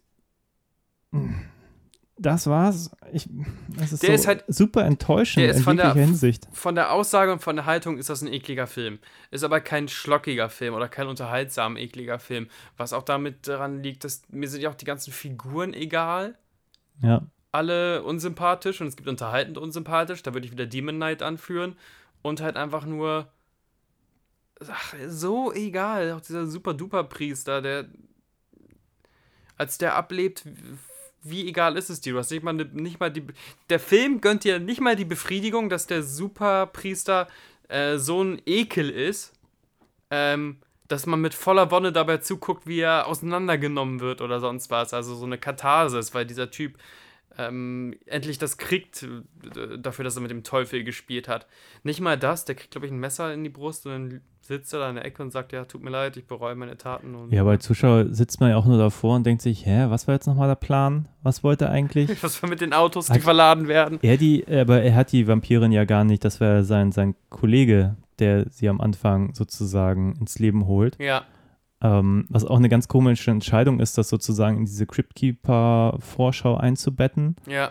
Weil man im Moment, im ersten Moment gar nicht weiß, gehört das jetzt schon zu der Geschichte, die wir gleich sehen? Genau, das, ist, ist wieder so ein, diese Meta-Erzählung. So ein random Moment vorab. Ähm, ja. Ganz offenbar gehört es irgendwie zur Geschichte, war aber auch schon furchtbar inszeniert und getrickst, fand ich. Es sah halt wirklich aus wie eine schlechte Fernsehserie und nicht wie ein Kinofilm.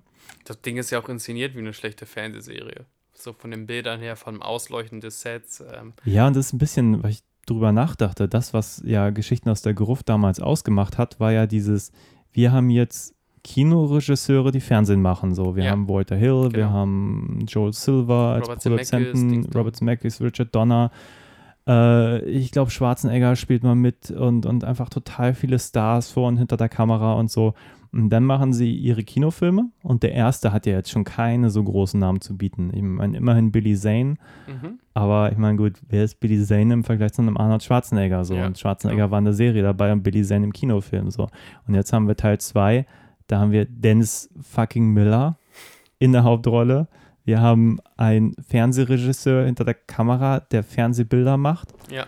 Und dass das kein Erfolg wird, also da darf man sich echt nicht wundern. Also gerade wenn man wirklich, das Budget soll gleich sein wie bei Ritter der Dämonen und so viel man über Ritter der Dämonen sagen kann, dass man so ein bisschen merkt, dass das Setup äh, irgendwie ein bisschen limitiert ja, ist. dass sie so. nur drei Dämonenkostüme insgesamt hatten, die dann einfach irgendwie ja, clever verwenden trotzdem muss. im direkten Vergleich muss man echt sagen, die haben fucking Meisterwerk erschaffen, wenn man es mit Bordello auf Blatt vergleicht, so mit den gleichen Mitteln. Das ist einfach unfassbar, wenn man das so sieht.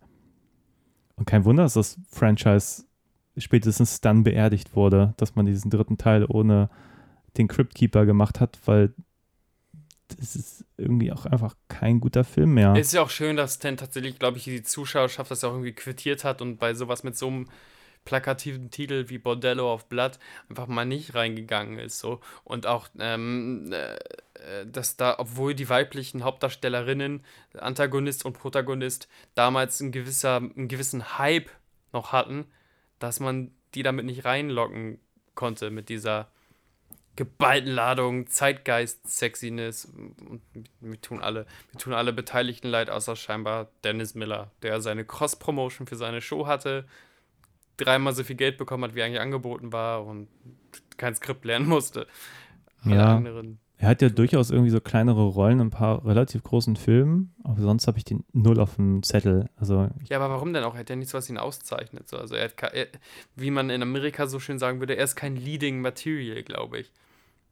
Nö, das mag sein.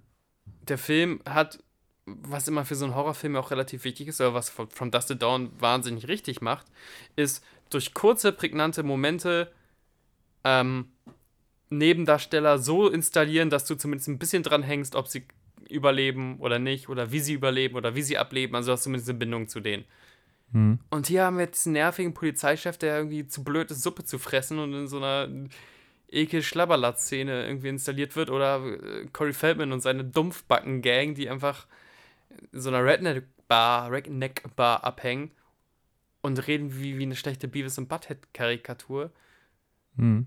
Es ist alles, äh, da funktioniert so gar nichts in diesem Film und nicht auf eine unterhaltende Weise. Wir saßen jetzt hier nicht gerade eben während der 80 Minuten, sehr lange 80 Minuten im Übrigen, Ja. dass wir mit dem Zeigefinger auf den Film gezeigt haben und uns dahin abgelacht haben. Die, die Grenze durchgeht er ja auch nicht. Also er wird nicht so schlecht, dass es wieder gut wird. Ja.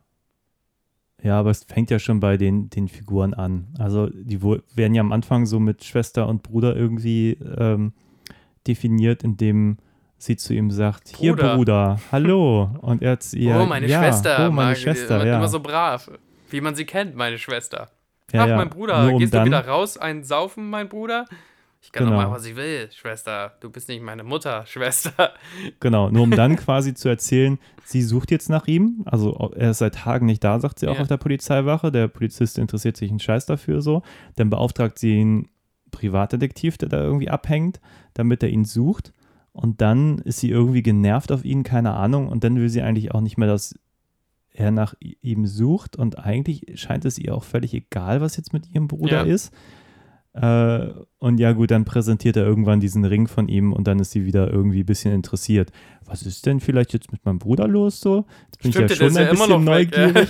Aber wenn die so- so eine tiefe Bindung hatten und der ist weg seit dann offenbar schon einer Woche oder länger, dann hätte doch eine echte Figur irgendwie ein bisschen Angst um ihn, ein bisschen Panik, würde irgendwas machen. Ach, sie schreibt ihn doch auch total schnell ab, als sie dann im Elektrizitätswerk ihn, ihn, ihn da umdrehen, glanzlos, und er einfach ein bisschen eklig aussieht. Dann ist schon gleich so, was? Nö.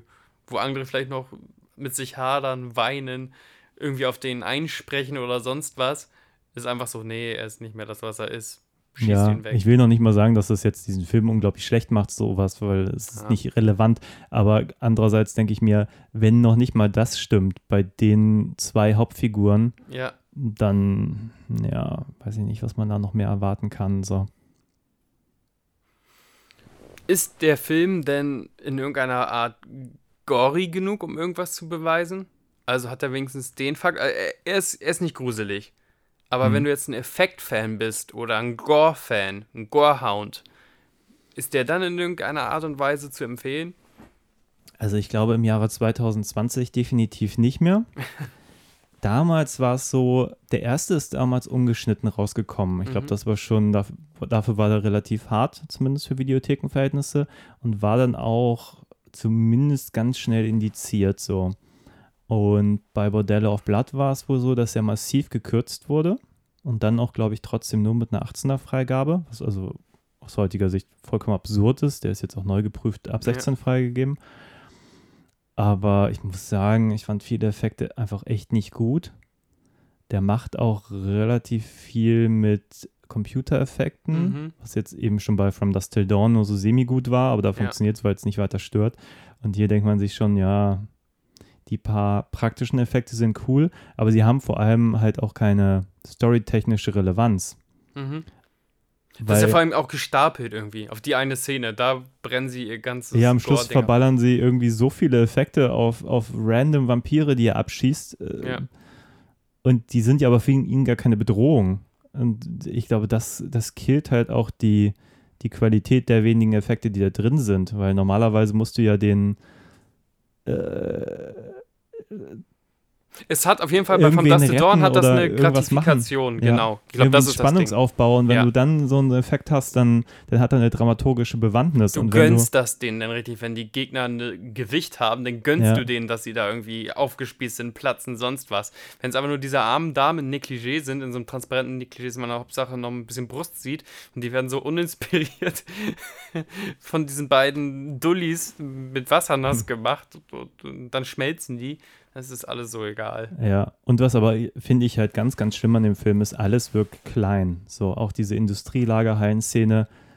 Ja, das Highlight ist, sie schwingen sich da mit einem so ein Ding über so einen 2-Meter-Abgrund. Ja, vom Abenteuerspielplatz geklappt. Mehr passiert nicht. Und das ist halt schon sehr wenig. Also, ähm, alle Stunts sind scheiße, weil die Ja. wahrscheinlich auch keine guten Stunt-Leute hatten. Also auch am Ende, wenn er da, wenn die beiden da mit der Super Soaker rumlaufen, die machen ja nichts. Also die werden nicht einmal irgendwie durch den Raum gefeuert Ja. oder müssen irgendwie mal per Nahkampf kämpfen, sondern schießen nur nur Kreis. mit ja. ihren dummen Wasserpistolen herum und das ist einfach super langweilig. Und ja, auch total unkreativ. Und dass natürlich dann auch noch diese Idee mit den Wasserpistolen einfach mal aus From Dust Till Dawn geklaut wurde, ist halt irgendwie, das setzt dem Ganzen noch die Krone auf. So, es ist noch nicht mal eine Idee, die auf dem eigenen Mist gewachsen ist. Ich kann ein bisschen verstehen, wenn man, glaube ich, das Skript liest, dass man sich dessen aber annimmt und dass man sagt, da könnte Gold drin liegen. Aus so einem zynischen Standpunkt.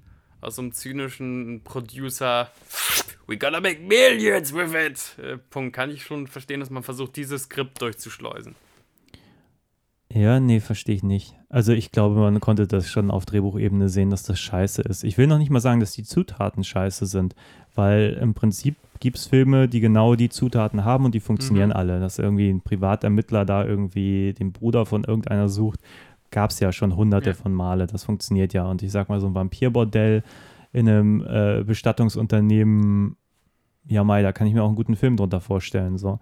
Ähm, aber dann muss man auch irgendwann sagen, hey, unsere Hauptfiguren müssen in diesem titelgebenden Bordell auf Platz sein und um ihr Leben kämpfen. Und das passiert ja einfach nicht. Ja, Äh, Aber das wäre irgendwie das, was man eigentlich sehen möchte, wenn man Bordello auf Blatt guckt und nicht äh, die rennen da irgendeiner Pseudo-Verschwörung hinterher mit irgendeinem komischen Fernsehprediger und äh, dieser dumme Schlüssel. Oh.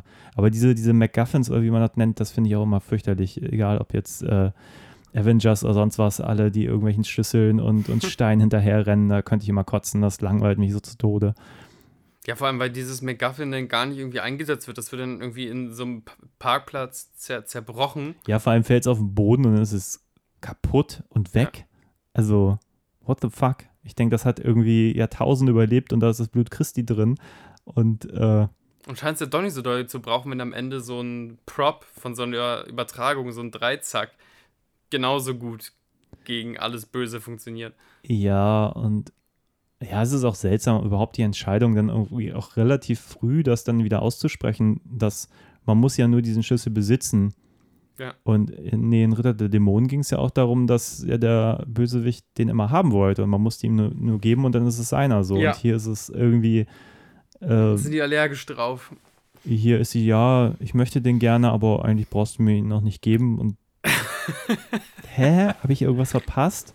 Ich denke, sie möchte den, aber was, was bringt sie? Und dann kriegt sie den ja nicht mal, sondern der wird zerstört. Ich habe keine Ahnung, was das soll. Also es ist mir wirklich, wirklich rätselhaft, was mir dieser Film eigentlich erzählen möchte. Und auch diese, diese, diese Übertragung am Schluss, diese Fernsehshow, wofür? Also, Dieser ganze Plot, den hätte man komplett streichen können, Ja. wäre es genauso. Also, weißt du, denn ist der geläuterte, das geläuterte Ekel ist dann der verrückte Rocker, der die Leute da irgendwie äh, reinlockt in, in, ins, ins Blutbordell und nicht dieser, dieser merkwürdige Priester, der aber auch gar keine. An der Story, den hätte man auch einfach komplett streichen können. Der hat ja keine Relevanz, der hat keinen Takt reingegeben, nee. den man gebraucht hätte. Außer natürlich den Laser, der direkt neben, den, neben der Übertragungskamera ist einfach so ein Steuerbord, wo dann auch irgendwie draufsteht, Showlaser oder sowas. Also dieser arme Kameramann, nicht, dass er aus Versehen sich mal da drauf lehnt und irgendwie die. Ja, vor allem wird es, glaube ich, echt gefährlich, wenn dieser, dieser Laser overloadet und dann da mal eben das ist eine Todeswaffe. eine Vampire durchbrennt. So. Ja, Oh, das der ist Delfin-Laser, ja. Versicherungstechnisch ist das ganz, ganz schwierig, Kamera-Operationspult neben Laserpult zu haben. Das ist nicht vertretbar. Da werde ich bei der Gilde anrufen. ja. Ja, scheiße, das hat echt, ähm, also auch wenn wir jetzt ein bisschen juxen, das hat echt, echt, echt überhaupt keinen Spaß gemacht. So, wir haben ja auch, glaube ich, schon schlechte Filme gesehen, wo man was abkonnte oder wo man gut einfach wenigstens dabei gelacht hat und eine interessante Unterhaltung hatte. Gerade ebenfalls relativ still.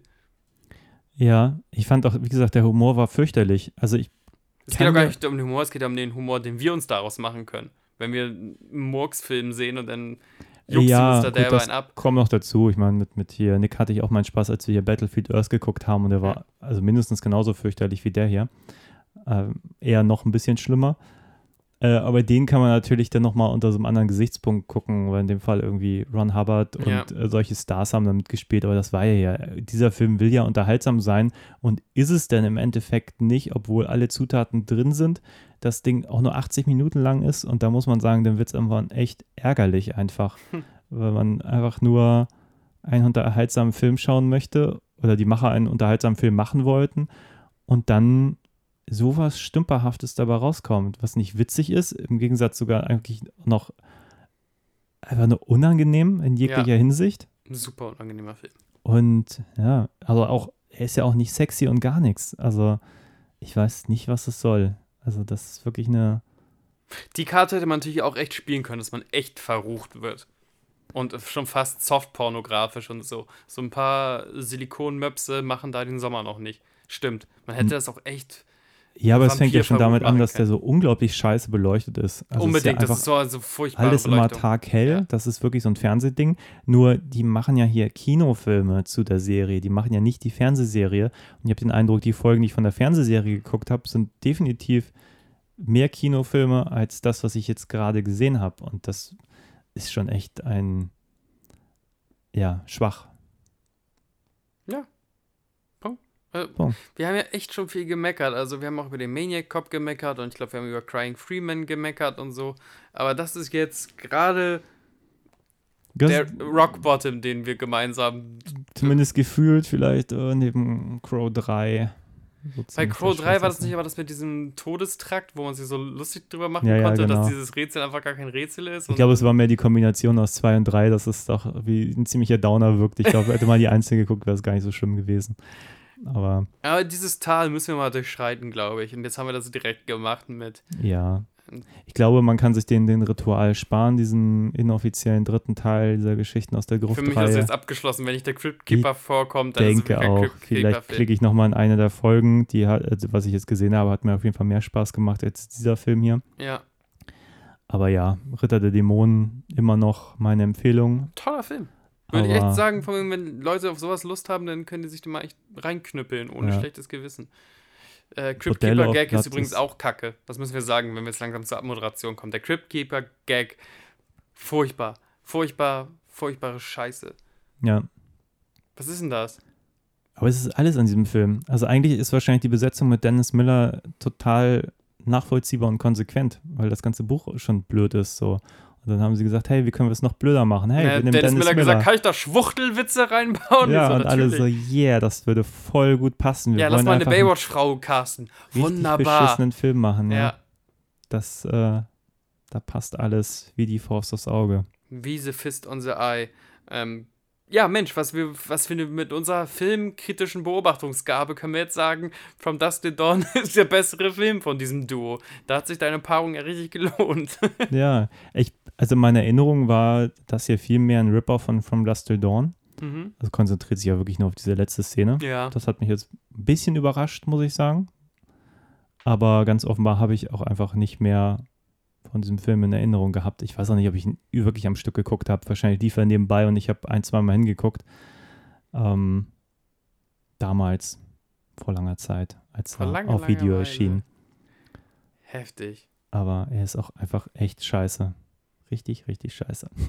Ja, also nicht, also nicht mal von wegen irgendwie äh, nicht das Probeabo von Amazon Sci-Fi Channel holen oder sonst was Ja, sagen. Ich mache das- mir einen lustigen Zoom gemeinsamen Watchabend mit meinen Freunden äh, aus sicherer Distanz. Nein, macht nicht mal das so. Ignoriert die ganze Kacke. Ja, und Amazon hat eigentlich den richtigen Film auch für ihr, ihr Sci-Fi-Channel ausgesucht, weil das Angebot da ist auch richtig, So. richtig kacke. Da, da, das passt alles. Vielleicht sollten und sie das nur die, für 4 Euro im Monat. in dem Comedy-Channel kriegst du wahrscheinlich auch die Dennis Miller Show. So. Den würde ich dann wahrscheinlich auch nicht abonnieren. Wisst ihr, wie behindert ihr seid? Ja, Dennis Miller mit seinem klassischen Dennis Miller-Humor. Ja. Uiuiui, das nächste Mal Uiuiui. gucken wir anspruchsvolle Filme. ja. Vielleicht auch nicht. Vielleicht, ach, das mir an, ich habe da ja eh keine Lust auf Ach, von anspruchsvolle Dusty Dawn war doch super. Da konnte man jetzt auch irgendwie was zu sagen. Aber jetzt zu dem. Stimmt, es war aber nur so ein Hate-Kanal, so unproduktives Kotzen. Na gut, dann hören wir auch mit dieser Filmbulimie. Ja. Äh, lasst doch mal Kommentare da und schlagt Filme vor, gut wie schlecht. Mir ist immer noch die Kommentarfunktion noch nicht genug ge- benutzt. Noch nicht genug benutzt ist ja nochmal eine herrliche Untertreibung. Ihr liked ja schon und ihr hört ja rein, dann schreibt doch mal und empfehlt sogar weiter. Ja, auf jeden Fall war schön, dass wir ähm, über Ja, mein Filmkunst erstes, mein haben. erstes richtiges Double. Also klar haben wir auch den ähm, äh, Crow-Marathon durchgeprügelt. Das war aber so eine Crossover-Geschichte. Und jetzt, ähm, jetzt war das einfach mal richtig ähm, kuratiertes äh, Filmschauen. Ja, es tut mir fast ein bisschen leid. Ich habe gedacht, die Filme hätten zumindest ein paar mehr Parallelen aufzuweisen. Nein, es hat ja auch viel gebracht. maybe next time. Es hat was gebracht von wegen, dass das Pulp ähm, in guten Händen sein muss, sonst wird das einfach nur alles unangenehm. Ja, tatsächlich muss man noch ein bisschen so abschließend sagen, es ähm, relativiert auch, finde ich, viel Kritik, die man an von Dust Till Dawn haben kann. So. ja. Gerade wenn man sagt, ja, das ist nicht so gut und das ist nicht so gut. Und dann sieht man aber so einen Film und dann denkt man sich, ja, aber es ist auch einfach sehr viel, sehr gut daran. Punkt. Um, äh, ein, ein Rewatch ist es wert. Ja. Also ich hatte meine Freude, also mit From Dust Till Dawn. Ich auch. Danke für die Einladung. Ja, danke fürs hier sein und danke für das leckere Bier, was Sie hier am Tag getrunken haben. Aber ich fühle mich gar nicht Schön. betrunken. Ich fühle mich gar nicht so betrunken. Nee, das hat mich Ja, alles ernüchtert. das war so trau trauriges Bahnhofstrinken, nicht lustiges Tagtrinken. Äh, naja, Obwohl so richtig schön so eine, so eine, wie heißt dieses Pennybier? Adler, A- Adelskrone. Adelskrone. Wäre jetzt für Bordell auf Blatt das richtige Bier Das gewesen. wären, äh, Kleiner, kleiner, äh, kleines schönes Trinkspiel. Richtig viel Adelskrone, Alm- Bordello auf Blatt und immer dann äh, einen tiefen Schluck nehmen, wenn was passiert. Silikonbrüste zu sehen sind. Auf jeden oder Fall Silikonbrüste Dennis zu sehen. Miller sind. Dennis, Dennis Miller irgendwas sagt, was im Zeitgeist richtig, richtig schlecht gealtert ist. Nicht jeder, nicht jeder schlechte Gag, das wäre gemein. Aber jeder, wo du denkst, okay, Zeitgeist, das darfst du nicht mehr. Nein, das darfst du leider nicht mehr, Dennis Miller. Ähm, das wäre natürlich super. Oder wenn, wenn hier die Alte irgendwie irgendwas mit Rechtschaffenheit sagt. Okay. Oder jemand als Sexschmutzfink beschimpft. Das macht sie relativ häufig. Auch Ja. so junge Menschen, die einfach ausgehen und eventuell einen potenziellen Partner für eine Nacht finden wollen, das findet sie alles richtig verwerflich. Das sind Okay. alles Sexperverse. Nur weil du Bock hast, eventuell flachgelegt zu werden. Pervers. Gut, ja, apropos verwerflich, also wer nochmal in die Kommentare schreiben möchte, der kann vielleicht nochmal schreiben, was er denn von Corey Feldmans Rolle hält, so in Anbetracht dessen, äh, was Corey Feldman gerne in Interviews zu der MeToo-Debatte zu sagen hat. Ähm, Genau, da können wir gleich mal off, off Mike reden, weil da hast du, glaube ich, mehr wissen als ich. Da, da würde ich gerne auch drüber reden, aber ich glaube, da machen wir jetzt ein riesengroßes Fach. ja, da das, machen wir Fass auf, das ähm, ist kein schönes Thema. das machen wir jetzt off Record. auch keine schöne Rolle. Ich weiß nicht, was das soll. Egal. Wir, wir kommen wieder, wir sind gleich wieder am Anfang des Nein, Gesprächs. wir- Mach wir jetzt aus. Enden jetzt. Äh, habt einen schönen Tag. Auf Wiedersehen.